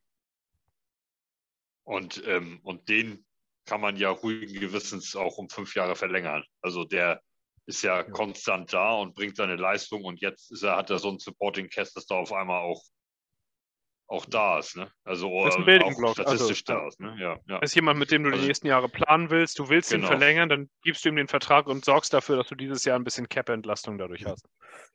Also du kannst dir doch äh, irgendwie so 4 Millionen frei machen mit Namen wie Deontay Spencer, Craig James, Jimmy Moreland und Chris Traveler. Ja, gut, da- aber du musst bedenken, dass dann der Top 51 Cut-Off hochrutscht und Ja. dann die gleiche Summe wieder reinspringt. Also es ist nicht so, dass du dadurch wirklich real was frei machst. Was haltet ihr von Justin Hardy? Wurde halt auch, also der, ich persönlich bin kein großer Fan von ihm, aber er hat halt ähnlich wie Mosley ein Standing als Team-Captain und als er All-Pro. Der wurde in den Pro Bowl gewählt. Ja, das ist halt Ja. auch. Kannst du jemanden cutten, der in den Pro Bowl gewählt wird? Für Ja, zwei, halt- um zwei Millionen frei zu machen. Der wird deshalb in Pro Bowl gewählt, weil wenn die Leute da das Voting für Special-Teamer sehen, kennen die nur drei, vier Namen davon Ja. und denken sich dann, das ist die Berechtigung, den da reinzuwählen. Aber er ist halt auch, er macht halt nichts anderes als Gunner zu spielen. Aber ich denke nicht, dass der entlassen wird. Und es bringt halt auch nur irgendwo zwei Millionen. Jetzt aber Warum willst du das? Ja. zu, zu Quinnen vielleicht nochmal schnell zur Erklärung. Du sagst, du kannst den Cap-Hit von Quinnen runterbringen, aber Quinnen tendiert ja zu dem äh, Top-Defensive-Tackle-Vertrag im Bereich von 20 Millionen pro Jahr. Ja. Ja. Warum davon nur dreieinhalb gegen den Cap? Ähm, also mal angenommen, du würdest ihm jetzt, er hat jetzt nur, nur noch dieses Jahr Vertrag. Dann würdest du ihm eine Vierjahresverlängerung mal als Beispiel anbieten. Oder fünf kannst du aussuchen, wie du es magst. Ähm, du garantierst ihm dann die Grundbeträge des nächsten und des übernächsten Jahres und gibst ihm einen Signing-Bonus, den du ja über die fünf Jahre verteilst. Der Signing-Bonus ersetzt sein diesjähriges Gehalt. Also meinetwegen gibst du ihm einen Signing-Bonus von 15 Millionen. Das durch fünf sind drei pro Jahr. Diese drei Millionen stehen dann dieses Jahr drin, zusammen mit seinem Base Salary von diesem Jahr, was eine Million ist. Dann sind es nur noch vier. Hast ihm aber trotzdem im Schnitt für die nächsten Jahre jeweils über 20 oder 20 gegeben. Okay. Das ist die Technik dahinter. Und so würde ich es auch angehen. Einfach weil ich mir sicher bin, dass der auch in zwei Jahren noch auf Pro Bowl-Niveau abliefert. Ja. Also ich sehe schon, wir haben so ungefähr die gleichen Namen, spuken uns auf jeden Fall im Kopf rum, ein bisschen anders, andere Vorgehensweise hier und da, aber insgesamt sind es dann doch die gleichen Namen, die einem in der Liste, wer wie gegen den Cap geht, ähm, ins Auge springen. Äh, per, wie viel Geld haben wir freigemacht? Also das, was ich jetzt bei mir geklickt habe, was ich alles vorgeschlagen habe, sind ungefähr 40. Wenn du dann jetzt noch das mit Quinn Williams machst, bist du bei 47. Du könntest natürlich, je nachdem, wie es läuft, noch ein, zwei mehrere restructuren oder einen anderen entlassen, als wir es gemacht haben. Ja. Vielleicht willst du auch noch Bryce Hall, also den Cornerback, traden. Der hat garantiert auch einen Markt, weil er so schlecht nicht war, wenn er gespielt hat. Aber man selbst braucht ihn halt nicht als vierten Cornerback. Dann hast du irgendwo rund um die 50 als maximal vielleicht 60, wenn du es wirklich drauf anlegen willst, freigemacht. Ähm, ja, aber dazu wird es in der Hinsicht nicht kommen, weil wir sehr wahrscheinlich vorher einen Quarterback-Vertrag irgendwie da reinziehen. Die äh, neuen Rookies werden Geld kosten, einige Free Agent Signings wird es geben. Es ist halt nicht so, dass wir frei ausgeben können wie die letzten Jahre, aber es, die Jets werden nach wie vor mehr als genug Gehalt frei haben, um auch dieses Jahr wieder Free Agents zu holen. Ich kann für nächste Woche schon sagen, äh, ich bin ja Schwabe, ne? also ich wohne ja hier im bayerischen Teil von Schwaben. Schwaben sagt man einen gewissen Geiz nach und den habe ich bei meiner Free Agency Liste äh, ganz schön raushängen lassen. Also, aber ich denke, ja, also so mit hab, 40, kein, 50 Millionen kannst du planen trotzdem. Ich habe kein First Day Signing. Hm, wird man sehen, aber äh, also, wenn du einen Quarterback nicht zählst. Der, ja, ja, aber der ist ja für mich, also jetzt hier am ersten Tag, äh, wann ist 17.3. ist, glaube ich, Free Agency Beginn. Ja. 17.3. genau geht's los. Also, dass jetzt da um äh, 20.01 Uhr die Meldung kommt, wir haben äh, einen Edge Rusher, Wide Receiver, Cornerback, sonst Big Splash Signing gemacht, glaube ich nicht dran dieses Jahr. Das glaube ich auch nicht, ne. Nee, ich glaube, nee. das wird so auf Tag 2, 3 hinauslaufen. Und auch hier kann man die Free Agency gewinnen. Genau da, nämlich, wenn du da jemanden holst, ähm, der dir ja souverän Leistung bringt, dann brauchst du nicht unbedingt Big Splash. Fünf solide O-Liner ergeben eine gute O-Line. Ja, mit einem guten System, ja. Ja, ja absolut. So, ähm, jetzt haben wir, genau, wir haben jetzt Leute ähm, ja, losgeworden, sage ich jetzt mal. Wir haben Cap freigemacht, haben 50 Millionen und jetzt geht es darum, die Leute im eigenen Haus, die Free Agents werden, zu halten. Zumindest die, von denen wir sagen, jawohl, die sollten unbedingt gehalten werden. Jetzt ist die Frage, soll ich erstmal runterlesen, wer überhaupt alles äh, Free Agent wird? Ja, einmal runter, damit das nachvollziehbar okay. ist. Also, wir haben Right Tackle George Fund, ähm, Center Conor McGovern, Defensive Tackle Sheldon Rankins, Quarterback Joe Flacco, Guard Dan Feeney, Kicker Greg Sürlein, Free Safety Lamarcus Joyner, Quarterback Mike White, Guard Nate Herbig, Defensive End eingesetzt als Defensive Tackle, aber mehr Solomon Thomas, Linebacker Quan Alexander, Defensive End Vinnie Curry, Tackle Cedric Okbue, Right Tackle Mike Rammers, Defensive End Nathan Shepard, Defensive Tackle Isaiah Mack, Fullback Nick Borden, Tackle Greg Sinnott, Linebacker Quincy Williams, Wide Receiver Jeff Smith, Linebacker Bryce Huff, der hier als Linebacker geführt wird, nicht als Defensive End, äh, Running Back James Robinson, Running Back Ty Johnson, und Outside Linebacker Marcel Harris. Und jetzt muss ich äh, kurz die Besonderheiten, Moment kurz, ich muss es kurz ordnen. Es gibt ja einen Unterschied, wer was für ein Free Agent wird. Ähm, es gibt die Free, Free Agents, äh, bei denen man einfach nur die Möglichkeit hat, ihnen einen neuen Vertrag zu geben, um sie zu halten. Und dann gibt es noch die, die kannst du mit dem, äh, mit dem Tender oder ähnlichem halten. Das sind die Restricted Free Agents, heißen die.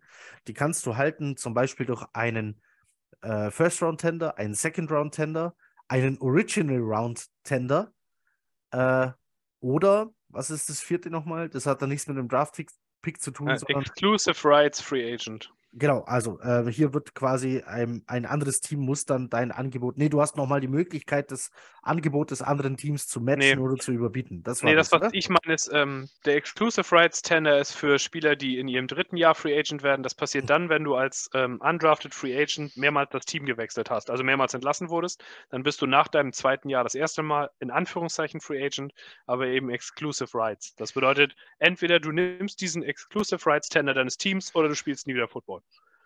Gut, sehr schön. okay, und, und bei, äh, ja. Das andere First und Second Round Tender ist für Viertjahresspieler, also auch undrafted Free Agents, wie in Bryce Huff zum Beispiel. Genau. Die ähm, Free Agent werden. Also wir haben mehrere von diesen äh, Restricted Free Agents, mit denen das möglich ist. Das sind Nick Borden, Greg Sennett, Jeff Smith, Bryce Huff und auch Running Back James Robinson. Komischerweise, das war mir nicht klar auch undrafted Free Agent jetzt in seinem, nach drei Jahren wird, dein undrafted Deal nach dem Draft ist ja immer nur drei Jahre, ja. anstatt der vier. Das, das ist der einzige ich hab, Unterschied. Ich, ich habe James Robinson immer älter in, im, im Kopf irgendwie. Er sieht auch alt aus. okay, also das, das die äh, Free Agents. Jetzt haben wir das unterteilt. Ähm, und zwar ist die erste Kategorie die Must-Hold äh, Free Agents. Malte, wen willst du unbedingt halten? Ich möchte unbedingt halten Conor McGovern. Den, den habe ich auch. Hätte ich gerne, ja. Den hätte ich gerne. guck, per, per nickt auch, den haben wir alle drei. Zurück, den haben wir alle drei. Hast du eine Begründung ähm, dafür? Weil meine ist sehr einfach. Ich finde keinen Free Agent, der, äh, der, der uns auf der Position besser macht. Ja. Das ist, also du, du kannst so ihn ziemlich, einfach, ja. du, du kannst jetzt natürlich sagen, ja, nee, vielleicht ist der mir zu teuer, ich lasse den gehen, aber alles, was du dann bekommst, ist halt nicht so gut wie er. Exakt. Also auf Center. Auf, auf anderen Positionen, also. auf anderen Positionen sieht es anders aus. Aber ich, ich finde also einfach das, keinen. Das sehen auch, ähm, das sehen auch, ich habe so zwei, drei Podcasts ähm, gehört, äh, so außerhalb der Jets-Bubble aus, aus Deutschland. Das sehen, ähm, das haben sehr viele, ähm, haben den so wahrgenommen. Ja. Und sehr viele in, in fast jedem Podcast, ähm, der im Moment so auf, auf anderen von 49ers und von äh, also und von Podcasts, die sich im Allgemeinen beschäftigen und so weiter. Und sehr viele haben immer zu den ganzen Teams, ähm, zu sich selber oder auch wenn sie über andere Teams sprechen, Conor McGovern gemockt, weil sie den, das haben sehr viele wahrgenommen, dass der eine recht stabile Leistung bringt und vermutlich der beste Center in der Free Agency ist. Und mir, also der ist überall so auf dem Zettel irgendwie. Und, also und trotzdem, und trotzdem fällt mir bei Jets-Fans immer wieder auf, wenn es darum geht, ähm, was brauchen wir? Auch letzte Saison schon haben alle gesagt Center. Wir brauchen einen Center. Und dieses Jahr geht es genauso weiter. Wir brauchen einen Center. Ja, das ist halt, weil die Leute immer nur an Nick Mangold denken können und nicht so ganz verstehen, dass es auch noch andere Center gibt, die in Ordnung sind. Nein, keine Ahnung. Conor McGowan, seit der da ist, bringt der Leistung. Ja. Und, und gute. Ja. Er ist immer ein Top 10 oder Top 11, Top 12 Center. Ja. Halt jetzt kein Pro Bowler, aber halt direkt dahinter. Ja. Also ich würde, wenn du, wenn du die Free Agency in Tiers einteilst, der ist ein Tier 1 Free Agent. Also der wird, ich denke, der wird mehr bekommen, als wir ihn das letzte Mal äh, für. Wir haben ihn ja für drei Jahre 27 Millionen, also neun pro Jahr. Ja. Das wird diesmal zweistellig. Da bin ich, ich, ich denke sicher. auch, weil die Leistung bringt er. Der wird teuer, aber du hast halt kein, niemanden, der dich auf der Position dann besser macht. Außer du ersetzt ihn durch einen Rookie und hoffst. Dann gibt es aber halt auch nur ein, zwei, die in Frage kommen. Und dann musst du gucken, in welcher Range du selber draftest und ob du die da bekommst. Nicht nur das, angenommen, du verlierst den dann wird es halt, du hast ja auch keinen in der Pipeline. Du hast niemanden gedraftet in den letzten Jahren. Ich weiß noch, ja. vor einem Jahr, als wir diesen Mock-Draft-Podcast gemacht haben, habe ich zwei Center in Runde 6 und 7 genommen. Einfach, weil, wenn wir, wenn der nicht bei uns bleiben will, dann sind wir halt relativ am Arsch. Es gibt nichts, was wir danach hinter, nachschießen können. Wir haben nichts dahinter. Ja. Wir haben da niemanden gedraftet, nicht mal als Development Project. Und die Free Agency ist halt klar, du könntest dann einen der anderen nehmen, aber die haben alle große Fragezeichen. Da ist man nicht sicher, ob das jetzt was bringt, ob das System klappt oder ob die vom Alter her noch Sinn machen. Dann musst du halt in Runde 1 bist du dann festgenagelt, dass du an 13 einen dieser beiden Center draften musst. Ja. Und wenn es richtig blöd läuft, sind die beide weg. Und dann stehst du da ohne Center in irgendeiner Form. Ja. Also es ist alter, in meinen Augen ist es vollkommen alternativlos, den zurückzubringen. Ja, dann sind wir uns hier sehr schnell einig. Äh, dann, Per, wen hast du noch auf Must Hold? Als Must-Hold, hauptsächlich wegen dem äh, Restricted Tender, wäre der nächste dann Bryce Huff. Ja. Weil du den halt, dem gibst du seinen Second-Round-Tender zum Preis von 4 Millionen und dann ist er bei dir. Es sei denn, irgendein Team wäre bereit, dir diesen Second-Round-Pick anzubieten für ihn. Aber das sehe ich nicht. Also, Das habe ich auch. Ich würde ihm vielleicht sogar einen Vertrag hinlegen und sagen, nee, scheiß auf den Tender, aber ähm, das ist verhältnismäßig günstig für einen, für einen ähm, Rotationsspieler, was er momentan, also ich sag, er kann mehr, Per sagt, ja, äh, schauen wir mal. weiß man Ähm, halt nicht. Ne? Klar ja. kann er vielleicht mehr können, aber kannst du mir das garantieren? Ich, ich, ich, wir beide mochten Bryce Huff schon pre-draft. Ich glaube, wir hatten in Ja. dritte oder vierte Runde hatten wir den prognostiziert. Dann geht der undrafted und kommt auch noch zu den Jets. Das war natürlich schon mega geil. Ich hätte den gern einfach für immer. Ähm, mag den wahnsinnig. Deshalb auf jeden Fall ist der ein Must-Hold. Und ja, entweder über einen Tender oder mit einem Vertrag. Und ich denke, Malte hat den genauso auf seiner Liste. Ich kann mir nicht vorstellen, dass Malte Ja. den auf einer anderen Liste Nein. hat. Ja. Den Ähm, habe ich auf der quasi direkt auf, also ich, ich hatte äh, auf, auf der 1 mir aufgeschrieben eben, ähm, äh, na, sag mal schnell, äh, McGovern und äh, auf der 2 Huff. Also Ja. das sind die Ja. beiden, die ich unbedingt eigentlich wieder haben möchte. Ich Ich hab- habe hab noch so zwei, drei mehr, die ich unbedingt wieder haben müsste. Oh, hast du? sind Äh, okay. Kat- weil ich ja, habe aber nur noch einen. der, Ich habe auch nur noch Oh, einen. Okay. okay, aber die sind in der Kategorie falsch, weil sie einfach Ja. nicht, die Position nicht wichtig genug ist. Oder Aber wen, zu wen, alt hättest, sind du, wen und hättest so. du denn? Wen, wen hast du auf Ah, deiner persönlichen Must-Hold-Liste noch? Äh, Ich, also ich hätte auf meiner ganz persönlichen Must-Hold-Liste äh, hätte ich noch ähm, Greg Stürlein gerne zurück. Ich fand ihn gut. Das Ähm, ist meine dafür, Nummer dass wir drei. sonst Nur, okay, dass wir sonst nur Schrottkicker haben.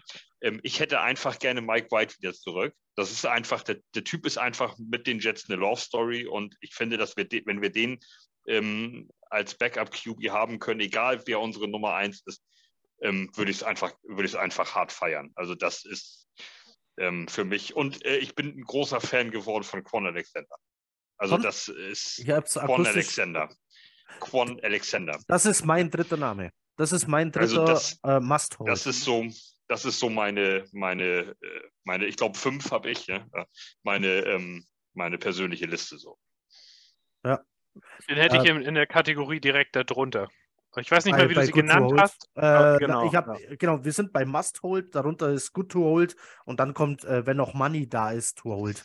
Ja. Ähm, Oder wenn das Money passt. ja, genau. Äh, ich habe Quan Alexander, ich habe hier eine coole Statistik äh, von ihm. Er hat 14, also von Next Gen Stats habe ich die. Der hat 14 sogenannte Hustle Stops. Das sind Stops, bei denen ein Defender äh, mehr als 20 Yards überbrücken muss, um das Tackle zu machen. Weil er zum Beispiel auf der-. Ja. auf der falschen Seite des Feldes steht, aber trotzdem es schafft, dieses Play zu machen. Ähm, Excite Pursuit nennt sich das. ja, also äh, finde ich cool. Ähm, er hat Hustle Stops bei 2,6% seiner eigenen Snaps, also bei 14 Snaps von 539. Das macht ihn zum viertbesten von 60 gelisteten Linebackern, was diese Kategorie angeht. Also finde ich cool. Ich mag den in Coverage, äh, Quan Alexander. Ähm, da, da hatte er einen easy Job. Er war sehr easy, der beste äh, Coverage-Linebacker, den wir hatten. Ähm, macht ihn für mich aber nicht weniger wertvoll, im Gegenteil. Deswegen ist Quan Alexander tatsächlich mein dritter Must-Hold. Und mehr Spieler habe ich hier gar nicht. Ich, hab, ich sehe gerade, ich habe Greg Sürlein einfach vergessen. Okay. Aber ich finde, er gehört deswegen in Must-Hold, weil wir bei Kickern einfach, wir haben den Fehler mit Jason Myers schon mal gemacht. Und So seitdem jemanden, hat ja. alles, was bei uns gekickt hat, daneben geschossen. In jeder Situation. Selbst wenn wir mal ein bisschen Momentum hätten aufbauen können, hat unser Kicker daneben geschossen. Ja. Und Sörlein hat es gut gemacht letztes Jahr und dann muss man da notfalls auch einfach mal einen Vertrag hinlegen für die nächsten zwei, drei Jahre und den halten. Einfach. Ja. Ich habe die Schnauze voll von Leuten, die bei uns kicken, die nur bei uns kicken, weil der Name auf Deutsch lustig ist. Oder weiß ich nicht, weil man den aus Baltimore geholt hat, weil er gut panten konnte und deswegen fragt man sich, ob er nicht vielleicht auch kicken könnte. Da, diese ganzen Experimente nerven einfach. Ich will, Ja. dass bei uns ein Kicker rauskommt, wo ich zu 90% davon ausgehen kann, dass er den trifft. Das muss halt irgendwie auch mal drin sein. Haben wir äh, wirklich alle nur so kurze Must-Hold-Listen? Sehe ich das richtig? Ja. Okay. Ja, ich hatte ja, ich, ich Ja. hatte ja, Ja, gut, fünf ist jetzt auch, ne? Also, ja, und es war ja auch jetzt kein Name dabei, der verkehrt war. Dann starte ich mal meine Good-to-Hold-Liste. Ähm, mach mal. Sheldon Rankins. Ja, habe ich auch. Den habe ich auf der gar nicht holt Liste. Okay, wa okay, Bär, warum? Warum? Ich fand Weil, den, ja, weil der Typ für mich bewiesen hat, dass er nur dann Gas gibt, wenn er in einem Contract Deal ist. weil ich weiß noch ganz genau, wie der letztes Jahr gespielt hat. Und das war so erbärmlich, dass nichts, was er dieses Jahr jetzt hätte machen können, das wieder aufwiegt. okay, also einfach- der hat bei dir einfach verschissen. Okay. Weil ich genau weiß, dass wenn ich dem jetzt einen Zweijahresvertrag hinlege, dann habe ich da wieder einen stehen, der keine Lust hat, den Run zu verteidigen, der sich nicht mal ansatzweise Mühe gibt, ein Double Team zumindest zu positionieren und aufzunehmen, sondern Ja. einen, der dann einfach nur da ist und durch die Hose atmet und notfalls sich pancaken lässt. Und ich habe einfach, den Typ habe ich gefressen. Der ist ein solider Pass-Rusher irgendwo, er hat sich letztes Jahr gesteigert, aber ich bin mir sicher, wenn du dem neues garantiertes Geld vorlegst, dann hast du das gleiche Problem wieder. Dann gebe ich, da lasse ich da lieber irgendeinen dann lasse ich Michael Clemens nach innen sliden. Der gibt wenigstens alles und bringt den Gegner notfalls auch um. Also, Ja, ja, ihr, müsst, ihr müsst euch die, die ganzen Highlight-Videos, auch Interviews von Michael Clemens angucken. Der, der, ich, ich liebe ihn. Ich liebe ihn. Ich, wir standen ja da nach dem Spiel hier Autogramme und so und mal gucken, ob jemand kommt. Und Michael Clemens lief halt einfach auf, äh, auf dem Parkplatz. Und habe ich gesagt, ey, der Parkplatz ist ja eigentlich auch unbewacht. Ich könnte da einfach hinterherlaufen. Und irgendjemand meinte dann zu mir, Eiko, du willst Michael Clemens auf einen dunklen Parkplatz hinterherlaufen? ja, Nein, die Antwort lautet nein, möchte ich nicht. Auf keinen Fall. Also ist vor Michael allem auch eine Position, ja, also, also ist eine Position, wo wir halt auch viel Back, also wo man Backups und Rotational Leute sehr günstig in der Free Agency bekommen kann. Deswegen abschließend, warum ich ihn nicht, nicht halten würde. Okay, interessant. Ähm, ich hätte noch auf der Good-to-Hold-Liste, hätte ich Mike White, den hatten wir ja schon gerade angesprochen, Hm, auf hab ich der, auch. auf der Must-Hold, Good-to-Hold, weil irgendeinen Backup brauchst du dann doch, der was bringt. Oh. äh, Grüße gehen raus an die Zach Wilson-Fans. Es tut mir leid, ich werde nicht aufhören. Ähm, ich habe ich hab Nate Herbig auf der Good-to-Hold-Liste. Ich auch. Das hat mir einfach gefallen, was der gemacht hat. Wenn der da war, war der, also es ist ja manchmal so, wenn so ein Backup aufs Feld läuft, dann schlägst du halt manchmal einfach die Hände über den Kopf zusammen und denkst dir, oh Gott, jetzt ist der auf dem Feld. Und bei Nate Herbig war das einfach nie der Fall. Der kam aufs Feld und du wusstest, passt so. Er ist kein Überspieler, aber er ist halt auch erst 24. Vielleicht ist da noch ein bisschen Entwicklung da. Genau, Zudem genau. kommt er aus, also zudem ist er halt aus einem System, das anders ist als unsere. Der ist eigentlich eher ein Drive-Gap-Blocker anstatt ein Zone-Blocker. Und dafür hat er es verdammt gut gemacht. Gerade in Pass Protection hat er sich halt nicht immer vernaschen lassen, sondern er hat zumindest anständig was geleistet. Und wenn man überlegt, wie unsere Offensive Line so bestückt ist, notfalls plane ich lieber Nate Herbig ein als so manch anderen. Und selbst wenn es nur als Backup ist. Genau, weil wenn du auf einmal doch Elisha Vera Tucker auf Tackle brauchst, Ja. Dann hast du mit Herbig einen brauchbaren Guard dahinter.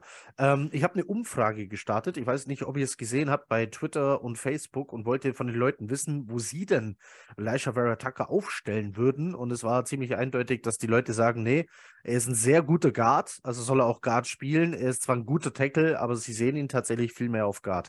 Waren eindeutige Ergebnisse in dieser Umfrage. Würde ich auch so sagen. Ja, Da, ja. wo er das höchste Ceiling hat. Ja, genau. Weil es ist halt, sind Tackles seltener und wertvoller?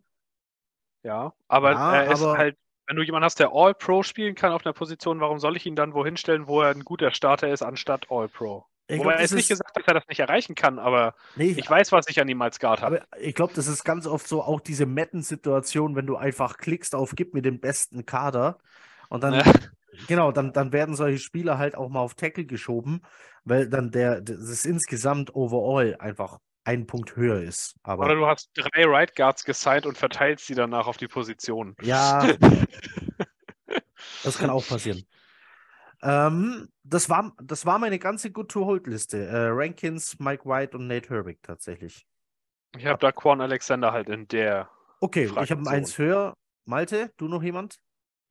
Nein, also ich habe äh, ich, ich hab in Klammern gesetzt ähm, James Robinson, weil ich mir nicht Okay. die Blöße geben möchte, ähm, dass wir für den Typen Pick rausschmeißen und anschließend äh, spielt er bei Miami den fünften Running Back. So. Ja. Ähm, deswegen würde ich den einfach nur aufgrund der, dass ich, dass ich mich nicht zum Hampelmann machen möchte, würde ich, hätte ich den lieber im Team nächste Saison, damit da nicht irgendwie äh, du nicht wieder eine Lachnummer bist. Ihr traden sich noch schnell einen Running Back und ähm, ja, für quasi, ich weiß gar nicht, wie viel, ich glaube, ein Spiel war noch, war nicht ein Spiel noch verletzt, als war, er kam und ja, dann, ich glaube, der hat zwei Spiele gemacht oder was. Also und dann ähm, war er ja dann für einen irgendwie Pick, ein, also ich meine, ein healthy Ja. Scratch war er ja dann auf einmal und keiner weiß warum. Und also in dem Running Back Room lief doch auch irgendwas komisch. Auf einmal war äh, Michael Carter war auf einmal nicht mehr Michael Carter, ähm, was ich überhaupt nicht verstehen kann. So ein Leistungsdrop hat doch niemand einfach so.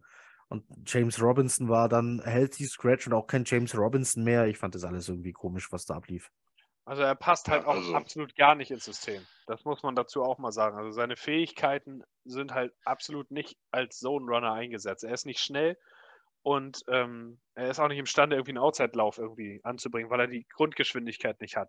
Am besten ist er dann, wenn er inside ein vorher prädestiniertes Gap angreift und dann halt mit seiner Physis und mit seinem, mit seinem tiefen Schwerpunkt am Stand ist, Tackle innerhalb der Line zu brechen und dann wie so eine Bowlingkugel noch durchzugehen. Und das passiert halt eigentlich in einem Zone-Play, musst du als Running Back alle fünf Blocks lesen, damit du erkennst, wo du Leverage hast, wo der Blocker am besten gerade quasi gestellt ist, wo du am meisten rausholen kannst. Das erfordert Entscheidungen. Wenn du in einem Gap-Running-Scheme bist, dann hast du diese eine Gap und die attackierst du. Es sei denn, sie ist komplett dicht. Aber du attackierst diese Gap so, wie es designt ist. Und da ist er in meinen Augen am besten eingesetzt. Und deswegen passt er einfach absolut nicht zu uns. Und das hat Kann man auch gesehen, wenn er auf dem Feld war. Kann das mit einem mit einem ähm, mit einem O-Line-Coach oder nee, was ist er jetzt hier mit der Titans-Vergangenheit? Wen haben wir da? Hier, Carter. Downing, ne? Äh, Nee, Carter, Carter, genau. der, der Offensive Line Coach, ja. Ja, genau. Kann es dann anders werden? Also ich denke, dass also jedes Team in der NFL läuft immer irgendwo beides. Ja, Aber die Basis ist immer das, was du mehr läufst und bei uns ist es 80-20 Zone. okay. Wenigstens, vielleicht mehr. Also klar, du kannst ihn dann vielleicht schon mal einsetzen, aber das Gap-Play muss ja dann idealerweise auch noch solide geblockt sein, damit er es ideal ausnutzen kann. Und die Chancen, dass er da halt mehr als fünfmal den Ball pro Spiel bekommt und auch wirklich dabei was rauskommt, was mehr als ein Jahr pro Lauf ist, ist eher gering. Ja. Das hat man, finde ich, auch gesehen, als er gespielt hat. Es war einfach, der hat dahinter gestanden und hat halt dieses Hesitation gehabt. Also er hat gewartet und war nicht sicher, wie er seine Blocks lesen soll, wie er sie setten soll, wie er da jetzt attackieren soll. Das war genau das, was nicht funktioniert hat. Da, alles, was er bei den Jaguars schnell gemacht hat, das wurde ihm quasi genommen. Und deswegen, aber ich kann nach wie vor verstehen, dass man den Trade gemacht hat, weil als Bra äh, Brees Hall sich verletzt hat, war für alle gefühlt die Saison vorbei. Ja, Und als Move war es super wichtig, deinem Team zu sagen, diese Saison ist nicht vorbei. Wir versuchen den zu ersetzen und attackieren jetzt nochmal. Deswegen, also wenn man es sich so schön reden will, Malte, das ist die Art, wie ich mir sage, dass das trotzdem in Ordnung war. für mich für mich war es nicht in. Ordnung, äh, weil für mich war das äh, noch mehr Draftkapital in diese Position zu stecken. Ähm, ja, Ich, äh, ich habe mich immer gefragt, es gibt ja, ähm, es gibt ja reichlich Footballspieler und auch Runningbacks, die, ähm, die sind, auch wenn die Saison gestartet ist, ähm, ja noch auf der Free Agency Liste und sind ja einfach als Free Agent quasi jederzeit verfügbar und sind in dem Sinne ja arbeitslos. Und wenn du zu denen sagst, ähm, oh, wir haben hier Verletzten und so und ähm, hier, pass auf, ich gebe dir hier das, das, das Minimum, was ich dir jetzt geben muss, keine Ahnung, sag mal was, 350.000 Dollar oder was, Ja, schon Ähm, 900. oder 900, meinetwegen auch das. Ähm, und äh, du, du kommst jetzt mit uns noch in den, in den Running Back Kader, äh, in den Running Back Room für uns die letzten, ähm, die letzten vier Spiele, fünf, weiß nicht, wie viel das denn noch waren, meinetwegen zehn, scheißegal. Ähm, da würde, da hätte ich jemanden gefunden mit Sicherheit, beziehungsweise die Jets, die das, was James Robinson für uns gebracht hat, auch gebracht hätte. Ohne einen Pick zu geben und ohne, ich weiß gar nicht, was hat James Robinson verdient, das war auch gar nicht so viel. 763.000 stehen Ja. hier. Es ging, glaube ich, wirklich also- um die Moral, das zu tun. Weil Ja. in dem Moment war Okay. Endzeitstimmung nach dem Spiel in Denver. Ja. Das weiß ich noch. Brees Ja. Hall war verletzt, AVT war Season-Ending verletzt. Und es ging darum zu sagen, wir packen jetzt nicht schon die Koffer. Und deswegen, ich glaube, zwei Tage später kam dieser Move. Und äh, gut, klar, man könnte irgendwo hoffen, dass der Staff vorher erkennt, ob das ein Scheme-Fit ist oder nicht. Aber bei Running Backs ist halt auch immer so eine Sache. Manche sind imstande, beides zu tun, manche nicht. Vielleicht war die Hoffnung da, dass er sich schnell anpassen kann. Aber ich kann verstehen, warum man es getan hat. Einfach, weil du musst, wenn du jetzt einfach irgendeinen von der Straße genommen hättest, das wäre auch nicht anders gewesen, als zu sagen, naja, dann wird es halt nichts dieses Jahr. Ja. Und das hat zumindest ich mein, also ausgesagt, so wir vom- wollen dafür gehen. Es macht Sinn, macht total Sinn, äh, da, deine Erläuterung dazu. Aber äh, also das, was er uns gebracht hat, hätte halt eben auch, ja, äh, Im vielleicht Nachhinein schon, im, ja. Notfall, im, Not, im, im Notfall ich noch geschafft oder so. Also, Ja. Naja, also jedenfalls, äh, ich, wie gesagt, ich äh, hätte den einfach nur gern zurück, um mir die Blöße nicht zu geben, dass wir für den Pick äh, vor die Säule geschmissen haben. Und anschließend ist er ähm, ja, franchise-los oder Free Agent und keine Ahnung, landet irgendwie Er wird bei den irgendwo 49ers. äh, Ja, Ja, wird auf jeden Fall. ich auch. Ja. Das glaube ich schon. Aber So. halt nicht in dem Zone-Team. Ich habe übrigens noch einen, ist mir Ja. gerade aufgefallen. Ja, ja, ja. Ein Good to hold. Ähm, da habe ich Nathan Shepard. Weil der letztes Jahr eine sehr gute Entwicklung genommen hat, vor allem als Pass-Rusher. Und äh, es finde ich in dieser Situation als Rotational Defensive Tackle aufgeblüht. Vor allem mit dem Hinweis, dass er nichts anderes tun musste, als das Gap vor ihm zu attackieren. Er musste nicht nachdenken, er musste nicht groß irgendwie antizipieren, was ja oft schon zu Fallstarts bei ihm geführt hat, sondern er hatte immer nur diese eine Aufgabe, das Gap, wo du gerade drüber stehst, das greifst du jetzt an. Und das hat er besser gemacht als in allen fünf Jahren vorher. Und den kriegst du, glaube ich, auch für einen Einjahresvertrag wieder für, weiß ich nicht, keine Ahnung, zwei Millionen meinetwegen. Und das würde ich ihm geben. Einfach weil der ist schon immer bei den Jets gewesen. Der wurde von uns gedraftet. Und er hat jetzt mal einen guten Entwicklungsschritt genommen. Ich weiß gar nicht, wie viel Snaps er letztes Jahr hat. Ich glaube, irgendwas bei 400 oder so. Ähm, und da, dafür würde ich ihn wiederholen. Dann hast du noch einen Rotational Defensive Tackle mehr. Der hat auch Irgendwie die, Pro Football Focus mäßig ganz gut abgeschnitten. Das stimmt, der war Platz 35 von 126 äh, Defensive Tackeln. Also sie haben ihn als Inside D-Liner hier gelistet. das spielt er ja auch.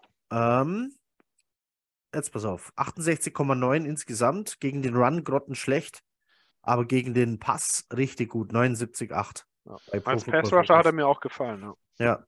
Äh, den habe ich bei, ähm, wenn noch Geld da ist, to hold. Also ich habe den schon auch auf, der, auf dem Zettel, weil genau das hat mir eben auch gefallen. Der, der ist ja lang aufgefallen wegen seiner Flaggen. Ja. Aber ich glaube, ich hatte hier, ähm, ich muss mir, ich muss mir selber recht geben. Ich glaube, ich hatte hier einfach recht, als ich gesagt habe, der holt sich diese Flaggen nur, weil er übermotiviert ist und für einen neuen Vertrag spielt. ja, irgendwo. Und, Und, auch, weil er, er halt zu viel jetzt- denken musste. und jetzt war er ohne Druck und, oder mit weniger Druck und hat sich deswegen verdient, dass man den hält. Also ich habe den wird auch auch keine auf, Welt der, kosten. auf der letzten Liste. Ja. Auf der, auf der, auf der Good to Hold, wenn noch Geld da ist. Da habe ich den auch, ja. Okay, Ich musste mich also auch auf der, immer so ein der, bisschen- wen, wen hast du denn noch auf deiner, wenn noch Geld da ist, good to hold? Wer denn jetzt? Ich hier? Ja, Ich habe da noch Quincy. Ich fand den nicht so scheiße, wie immer gemacht wird. Er hat halt ein Defizit. wie sagt, wie sagt, per, wie sagt, wie sagt Per immer über Quincy, all, nee, all Hustle? No Technique. Oder No Skill, habe ich, glaube ich, gesagt. ja. Ähm, ich, ich fand den ganz sympathisch. Ich finde auch diese Brüdergeschichte im Hintergrund ganz, ganz nett und so. Und ich denke, Quincy Williams hat, also vor allem ist er ein harter Hitter. Also der, der hat zwei, drei Leute mal aus den Socken geschossen. Ähm, das ist zwar jetzt im modernen Football nicht mehr so, ähm, ja, wird nicht so gesucht oder gebraucht, aber es zu haben schadet ja auch nichts. Ich glaube nicht, dass der groß teuer wird und ich glaube vor allem nicht, dass der jetzt einen riesengroßen Markt hat woanders. Also ich kann mir nicht vorstellen, dass der jetzt irgendwie, dass da jetzt irgendwie vier Teams anklopfen oder so. Ich denke, dass du den billig zurückkriegst. Warum nicht? Ein Jahr. Ja, also es gibt viel, so manche Podcasts haben den auf einer Targetliste Top 5 Linebacker, was ich aber auch nicht hundertprozentig nachvollziehen kann. Einfach weil die Klasse eigentlich sehr breit ist. Aber ich habe irgendwo gelesen, dass seine Contract Projection irgendwie drei Jahre 20 Millionen oder sowas wäre. Und dafür kann er dann Hm. auch woanders hin. Aber ich Ja, weiß gut, nicht, ob das mir dann wirklich tatsächlich auch zu teuer. Ja. Das habe ich irgendwo gelesen. Ich weiß jetzt gar nicht mehr wo. Vielleicht Jet X Factor sogar. Aber ich war, irgendwie sehe ich das bei ihm nicht. Ich habe hab den auf einer anderen Liste, nämlich auf der äh, Zurückbringen, wenn Quinn sonst nicht zurückkommen will Liste. echt? Aber auch nur dann. äh, ich habe den auf keiner. Äh, ich Nur auf der Extraliste. ich, ich lasse den ziehen. Ich lasse den ziehen. Ja, ich würde ihn auch ziehen lassen. Aber äh, das liegt auch ein bisschen daran, dass ich, ich habe ein paar Namen gefunden, die, die Free Agent werden auf Linebacker, die ich einfach furchtbar interessant finde und, und gerne bei den Jets sehen würde. Und das, das war mehr der Grund als äh, Quincy Williams an sich. Also ich glaube, du, wenn jetzt diese Brüdergeschichte nicht wäre, hier äh, Team Chemie und so weiter,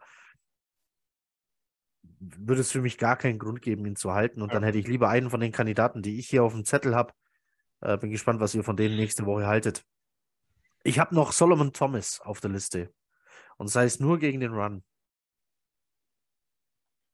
Wenn er zum Veteran Minimum zurückkommt, gerne, aber ich ja. fand ihn auch in, ich fand ihn auch gegen den Run nicht so. Ist krass, oder? Der war mal First Rounder, oder? Ja. Aber der hatte auch schwere Verletzungen hinter sich. Ja, also. ja, richtig. Der hatte ja auch richtig Pech, das stimmt. Äh, dann hätte ich noch im Angebot einen Tackle, und zwar den äh, Okpue. Du magst nee, unseren zukünftigen Quarterback wohl nicht. Fandest du den, ich fand, ich fand den, ich fand den als Backup besser als äh, so den Rammers oder was da teilweise noch so rumlief? Also ich fand den, wenn er gespielt hat, fand ich ihn richtig schlimm. Also okay. Die ganze Set-Quickness, also da ist nichts vorhanden.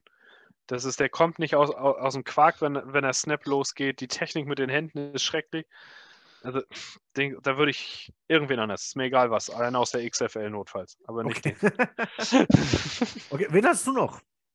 Äh, ich habe noch zwei Namen, aber auch wirklich nur, wenn es ein Veteran Minimum Vertrag ist und ja, quasi am Ende über. Der eine ist Jeff Smith, der wird zwar Restricted Free Agent, aber dem würde ich den Restricted Tender von 4 Millionen nicht geben, weil er das in meinen Augen nicht ja. wert war. Aber für ein Veteran Minimum Deal würde ich ihn zurückholen, weil er auch ein solider Special Teams Player ist. Und ja. vielleicht kannst du den zu einem Returner ausbauen, gerade wenn ich in meinem Szenario Barrios nicht mehr habe. Ähm, und dann der andere ist Ty Johnson. Einfach deswegen, weil abgesehen von dem haben wir nach wie vor keinen Running Back, der imstande ist, im Pass-Blocking mitzumachen. Nicht einen einzigen. Oh, da habe ich, da habe ich, äh, da habe ich, äh, okay, komm, ich spoiler, ich spoiler nächste Woche. Ich habe mir, ich habe mir einen Running Back, einen Free Agent Running Back aufgeschrieben. Kann man sich das vorstellen, den ich gern haben würde? Was haltet ihr von Deontay Foreman? Ja, das ist halt genau das gleiche Problem wie Jerome, äh, wie, wie Robinson. Der ist halt ein Gap Runner. Die Panthers sind das Team gewesen letztes Jahr, das die meisten Gap Runs gelaufen ist. Ich, also äh, jemand, der ja, ja, ja. nicht ich lesen den, muss. Ich habe den auf dem Zettel wegen seiner Titans-Vergangenheit. Ja, gut. Und weil er blocken Wirklich. kann. Das Blocken ist wichtig, weil wir haben, also Brees Hall ist dafür nicht bekannt, Michael Carter ist zu klein und hat nicht die Technik dafür. Und Donovan Knight hat es, glaube ich, gar nicht gemacht letztes ja. Jahr, wenn ich das richtig in Erinnerung habe. Dafür kam halt immer Ty Johnson rein, wo die Leute sich immer gewundert haben, warum der Snaps kriegt. Aber wir hatten halt einfach keinen, der das sonst ja. kann. Äh, der Unte Foreman ist halt, das hat mir gefallen, weil als Hunter, äh, als ähm, Hunter Henry, sage ich schon, Derrick Henry so lange verletzt war, äh, hat Foreman endlich den Step Forward äh, zeigen können und es hat funktioniert. Die Titans haben äh, Henry ersetzt bekommen, wenn auch auf drei Schultern verteilt, anstatt auf einer. Äh, dann geben die Panthers ähm, Christian McCaffrey ab und sehen auf einmal besser aus als vorher. Und wieder ist Deontay Foreman hier beteiligt. Also, das wäre jetzt so meine Lösung, um das Problem zu lösen. Aber ja, dann ist, dann kannst du Ty Johnson auch holen, wenn, bevor du einen Running Back holst, der im Laufspiel nichts bringt, sondern nur im Blocken, aber da fallen mir für nächste Woche auf jeden Fall auch noch andere Namen ein. Running Backs gibt es eben wie Sand am Meer. Deswegen habe ich es gesagt, für einen Veteran-Minimum-Vertrag, nicht mehr. Ja. Das, wär, das, das fällt für mich halt in die Kategorie. Wenn er am Ende sonst kein Angebot bekommt, und davon gehe ich nicht aus, dafür würde ich ihn zurückbringen. Zumal der auch am Ende der Saison der einzige Running Back war, der noch irgendwas gemacht hat. Ja. In den letzten zwei Spielen. Äh, ich hatte ja, ich hatte Jeff Smith auch auf der Liste und habe dann hier so habe hier so gesessen und gedacht, oh Gott, hast du, also beobachtest du den jetzt falsch? Machst du dich gleich, machst du dich nachher peinlich? Oder du kannst doch nicht Jeff Smith erwähnen, dass der zurückkommt. ich hatte den auch auf der Liste. Ja. Aber jetzt, wo Per den genannt hat, dann war alles klar. Dann habe ich, hab ich das doch nicht so völlig falsch in Erinnerung gehabt. Der, der, der wird unser neuer Wide Receiver, der jeden äh, Cut Day übersteht und keiner weiß warum. Äh, wie hieß denn der damals? Der, der... Äh, Sharon Peak war das. Ja, ja, genau. Gleiche, gleiches Profil. Auch der war hauptsächlich in Special Teams sehr vielseitig einsetzbar. Und das ist bei Smith halt auch so.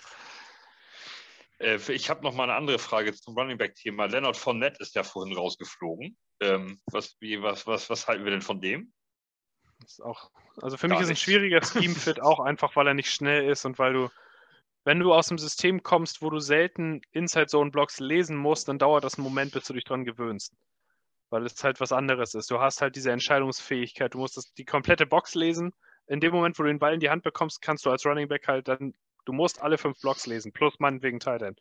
Und du musst dann entscheiden, was da am meisten Sinn macht. Bei einem Gap Run ist es halt komplett anders. Du kriegst den Ball und donnerst los, weil du weißt, wo du hin musst. Oder weil klar ist, was du tun sollst. Und das ist der Punkt, wo ich da meine Schwierigkeiten mit hätte. Aber der kann auf jeden Fall im Passing Game mithelfen. Ja, es bleibt Ich habe vorhin irgendwo gelesen, dass er, dass die planen, ihn zu cutten oder schon gecuttet haben. Ist, ich ne? glaube auch, ich habe das vorhin auch gesehen. Der wurde, glaube ich, Ja. vorhin entlassen. Ja. Ja. Und man, es gibt ja immer so ein paar Namen, da ähm, zuckt man immer im ersten, im, in der ersten Sekunde so zusammen, ne? weil man das, weil man die so seit Jahren in der NFL kennt, Ja. Gewinnen Super Bowl und so, dann zuckt man ja so, ne? Das ist dann zum Beispiel Markus Mariota oder so. Ne? Oh nee, komm. Auch, auch, auch entlassen, ist auch ein Kandidat. auch entlassen, ja. Er hat sich selbst entlassen, als er seine Verletzung gefaked hat. Ah, stimmt, da war ja was. Stimmt, stimmt. Der hat ja dann. Stimmt. Als klar war, dass Ritter starten sollte, hat er gesagt, nee Leute, ohne mich. Dann Ja, hat er ich gesagt, will wir auf, einfach ich will auf ja. IR, ja, genau. Hat er gesagt, was. mir tut der Knöchel plötzlich weh. Das war zwar das ganze Jahr nicht so, aber jetzt macht's Aua und ich will jetzt nach Hause zu meinem Spezialarzt und ihr könnt die Ja. restlichen drei Spiele auch ohne meine Anwesenheit schaffen.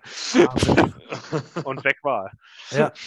Ja. Deswegen finde ich das so spannend, dass der in dieser neuen Netflix-Doku drin ist. Da würde ich zu gern sehen, wie, der das, wie das dargestellt wird. Ja. Das äh, könnte interessant werden. Da sind ja, wer ist noch dabei? Patrick Mahomes ist dabei, Mariota ist dabei, Und Cousins. Nur die drei? Einer fehlt. Ja, ich glaube nur die drei. Einer geht mir ab. War es nicht? Okay. Ähm, ja, aber dann haben wir doch hier eine ganz gute, äh, einen ganz guten Grundstein für eine gute Free Agency gelegt. Wir haben äh, Spieler gecuttet, wir haben welche getradet, wir haben welche umstrukturiert und wir haben äh, Spieler, Free, Jets Free Agents wieder zurückgeholt. Und ich glaube, wir, wir wären echt gute General Manager. Das ich Aber ich, ähm, ich finde loswerden. muss tatsächlich, ich muss, wir müssen mal kurz ernsthaft werden. Ich finde es unglaublich schwierig, ähm, sich so Gedanken zu machen um einzelne Spieler ähm, und wie könnten wir das machen und so, wenn du nicht weißt, was mit diesem Riesenbrocken an Quarterback jetzt ist oder nicht ist. Ja. Also Das Ja. ist ähm, gehen wir, äh, brauchen wir, müssen wir Jimmy G für 35 Millionen bezahlen oder wird es Derek Carr für, keine Ahnung, was 32 oder weißt du, was du dann alles so im Kopf hin und her spielst? Gehen wir, gehen wir auf den First Overall und kriegen tatsächlich irgendwie wieder einen Rookie QB und die Welt sieht nachher ganz anders aus. Ich finde es teilweise hat mich das beeinflusst. Dann habe ich so überlegt, nimmst du Nathan Shepard jetzt rein oder nicht? Oder sparst du dir noch die zwei Millionen oder nicht? Oder so, das ist irgendwie ähm, echt, es ist schwierig, wenn du, wenn dir dieser riesen Brocken fehlt. So, ne? Es, es Ja. schwebt über allem und wir reden bei Derek Carr von 35 Millionen plus. Ja, er hat ja jetzt einen 40 Millionen Vertrag gehabt schon bei den Ja, Raiders. Das ja. waren 40,1. Und wenn man bedenkt, was für Need, also die NFL hat ja unwahrscheinlich wenig gute Quarterbacks zurzeit in der Breite. Du hast eine gute Spitze und danach wird es halt sehr schnell ersetzbar und danach ist eine Kante, wo dann wirklich es ganz furchtbar wird, wenn du überlegst, was da so die letzten Jahre gespielt hat. Und da, also wenn du da so einen K haben willst, für mich das Smarteste wäre ihm einen sehr langen Vertrag anzugeben, so sechs, sieben Jahre, weil ich das dann ein bisschen also ein bisschen aufteilen kann und weil ich dann vor allem Ruhe habe für den Zeitraum. Ich weiß ja, was er mir bringt. Das mag zwar nicht Top 10 sein, aber es ist auch definitiv nicht schlechter als Top 15. Und das ist halt schon ein Grundstock, um den du Ja, es also zumindest das war, jetzt, äh, das war jetzt seine schlechteste Saison bisher und es war irgendwie immer noch Top 17. Ja, also du weißt zumindest, was der dir mitbringt. Auch wenn es jetzt nicht mega shiny oder sonst was ist, aber kannst dich zumindest darauf verlassen, dass er spielt. Der ist ja nie verletzt. Das kommt ja auch noch hinzu.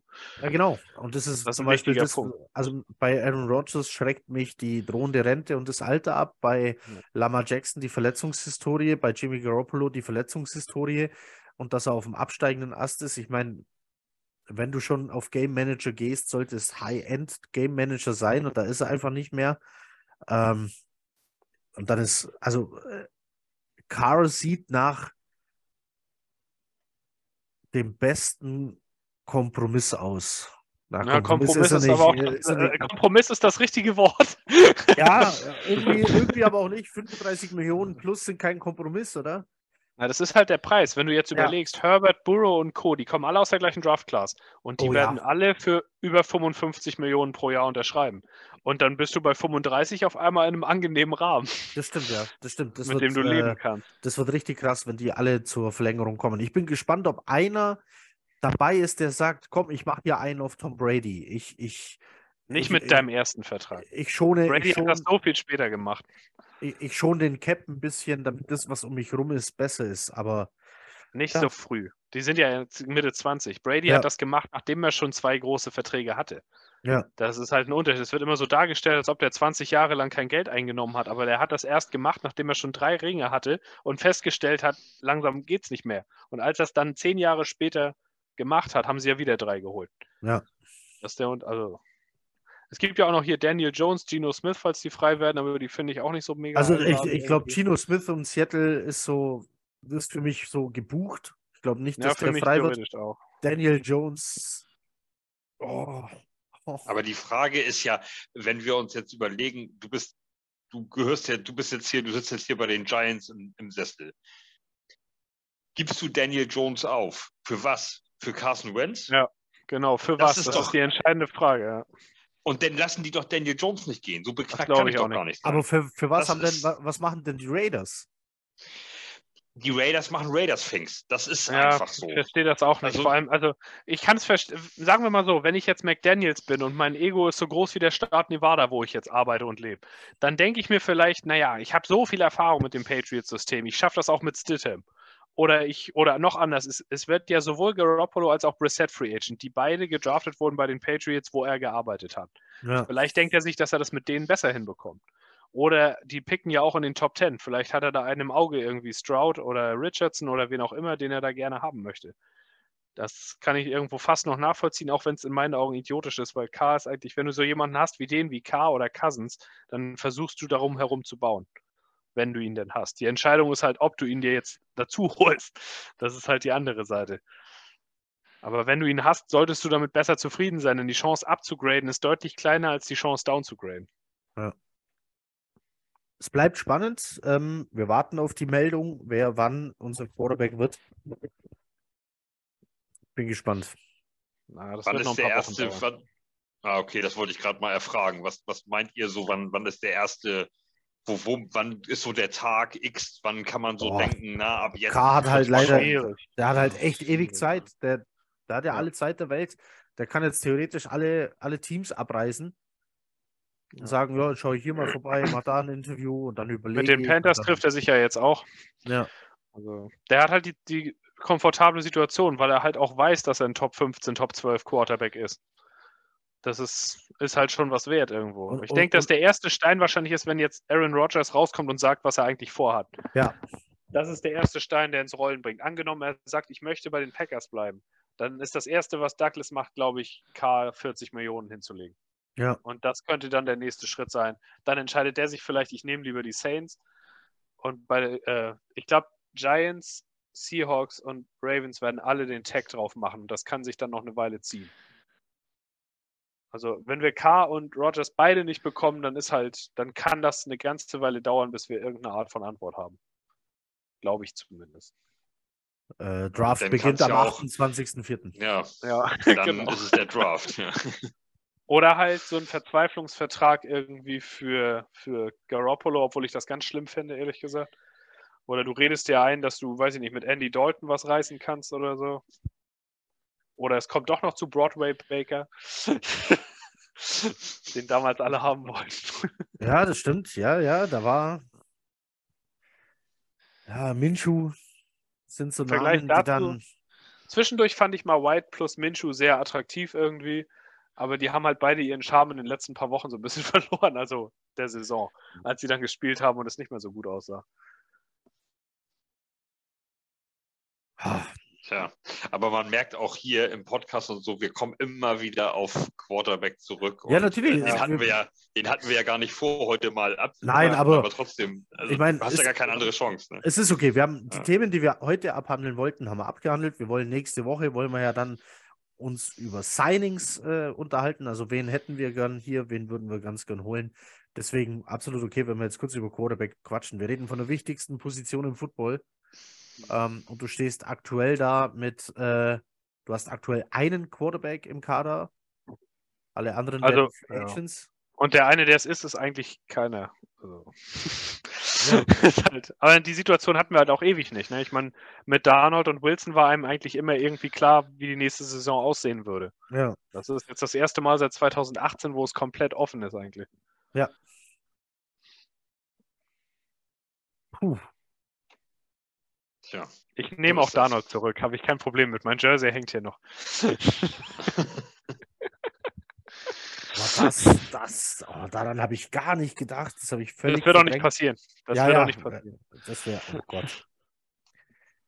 Ah, Ah, Zach Wilson und Darnold auf 2 und 3 hinter Derek Carr. du, Ja, jetzt, du dann könntest jetzt, Der äh, Cap Space weg. Dann ist der Cap Space weg. Stell dir vor, du holst am Ende Gino, Darnold und hast Zach Wilson noch da. Richtig lustige Geschichte. Ich habe letztes Jahr, weil ich ein Buch gelesen habe, die Packers hatten doch mal ewige Jahre immer nur selbst gedraftete Spieler im Kader. Ja, zwei, drei Bill, Jahre Bill. Bill, Bill Through Draft, das war unter, wie heißt der denn, der jetzt bei den Cowboys trainiert, unter, McCarthy und Thompson als McCarthy, General ja. Manager. ja, genau. Und die, da gab es immer diese eingeblätterte Spielern selbst gedraftet oder als undrafted Free Agent geholt. Kader. Und dann habe ich letztes Jahr irgendwie aus Langeweile mir gedacht, was wäre eigentlich, wenn die Jets das mal so konsequent angegangen wären mit dem Building? Und dann habe ich mir irgendwie, oder war es anderthalb Jahre her, die Mühe gemacht, bei Madden einen Kader zu erstellen mit ausschließlich Jets gedrafteten Spielern. Das war super lustig, weil auf manchen Positionen war es gar nicht so scheiße, wie man eigentlich denkt. Und auf Quarterback war es eben auch Wilson, Gino und äh, Oh, Darnold. Das und würde Darnold, jetzt ja. gar nicht so kacke aussehen, wenn du das Nee. hättest. Nee, Das war eine stimmt. lustige Übung. Da hat man übrigens auch gesehen, dass die Jets seit zehn Jahren keine Mühe in die Offensive Line gesteckt hatten, weil da Ja. waren dann wirklich die ganz furchtbaren Namen nur vorhanden. Ja, ja glaube ich. Ähm, das hast du. ähm, ähm, McKagan hat einfach äh, gar keinen O-Liner, glaube ich, gedraftet. Ja, genau. Da, war, da wäre dann deine beste Option auf Right Tackle so ein Brand Quale gewesen, den man als undrafted Ja. Free Agent geholt hat. Ja, Das war, aber das war eine lustige Übung, weil man da richtig sehen konnte, wo es nicht funktioniert hat. ja, glaube ich. Von wem war Demario Davis Linebacker gedraftet? Auch von uns, der war da drin nämlich. Der war unser Ah, zweitbester boah. Spieler. Der Ja. war nämlich in dem Kader hatte ich als Top 3 irgendwie Jamal Adams, die Mario Davis und ich weiß es gar nicht mehr, noch irgendeinen. Das sah dann gar nicht als Grundstock so schlecht aus, wenn man sich das anguckt. Was, was wurde eigentlich aus Big Mo äh, Mohammed Wilkerson? Wo ist denn? Ja, der hat ja, der hat sich ja aus der Liga gesoffen. Ja. Schade eigentlich, ich mochte den damals sehr gerne. war das tatsächlich Alkohol? Ja, ja, äh, der Ja, war ja, ja. Der war ja überragend und dann hat er die Verlängerung bekommen und war nicht mehr so überragend und dann war Ja. er irgendwie mal bei den Packers oder so? Ja, der war ein halbes Jahr, nachdem er die Jets, nachdem die Jets ihn entlassen hatten, war er komplett aus der Liga raus irgendwie. Aber da hieß es ewig, dass er Alkoholprobleme hätte, Okay, krass. damals im Beat. Aber dem ist das wahrscheinlich einfach nicht so bekommen. Aber du Aber unsere ja, D-Line sah äh, trotzdem gut aus, weil da hattest du eine Kombi aus Quinn Williams, Sheldon Richardson und Foley Fatukasi. Also da hättest du auch drauf aufbauen können. Ri- Die Defense Richardson, war nicht stimmt. schlecht. Ja, Dann hast du so einen Mario Davis in der Mitte gehabt. Edge Rusher hatten wir natürlich nie, bis wir jetzt Jermaine Johnson gedraftet haben. ja.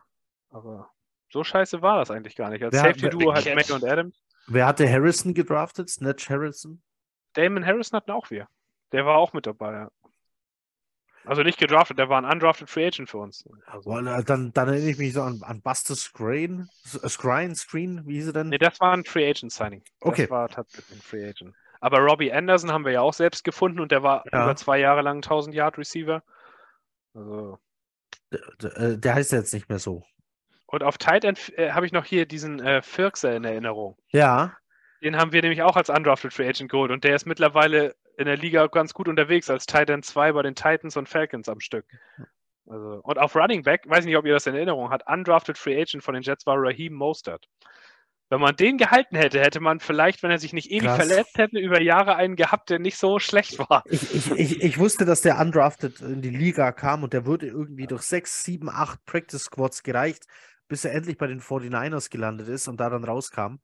Ich muss den Kader nochmal aufmachen irgendwie. Ich weiß, dass ich das sehr Ähm, Mach das interessant mal, mach das mal. Das, das das klingt tatsächlich sehr interessant. So, dann würde ich sagen, machen wir hier einen Sack zu.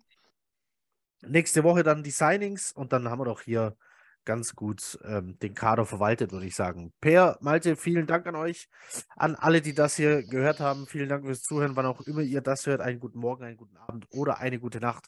Macht es gut. Chat ab. Ciao. ciao.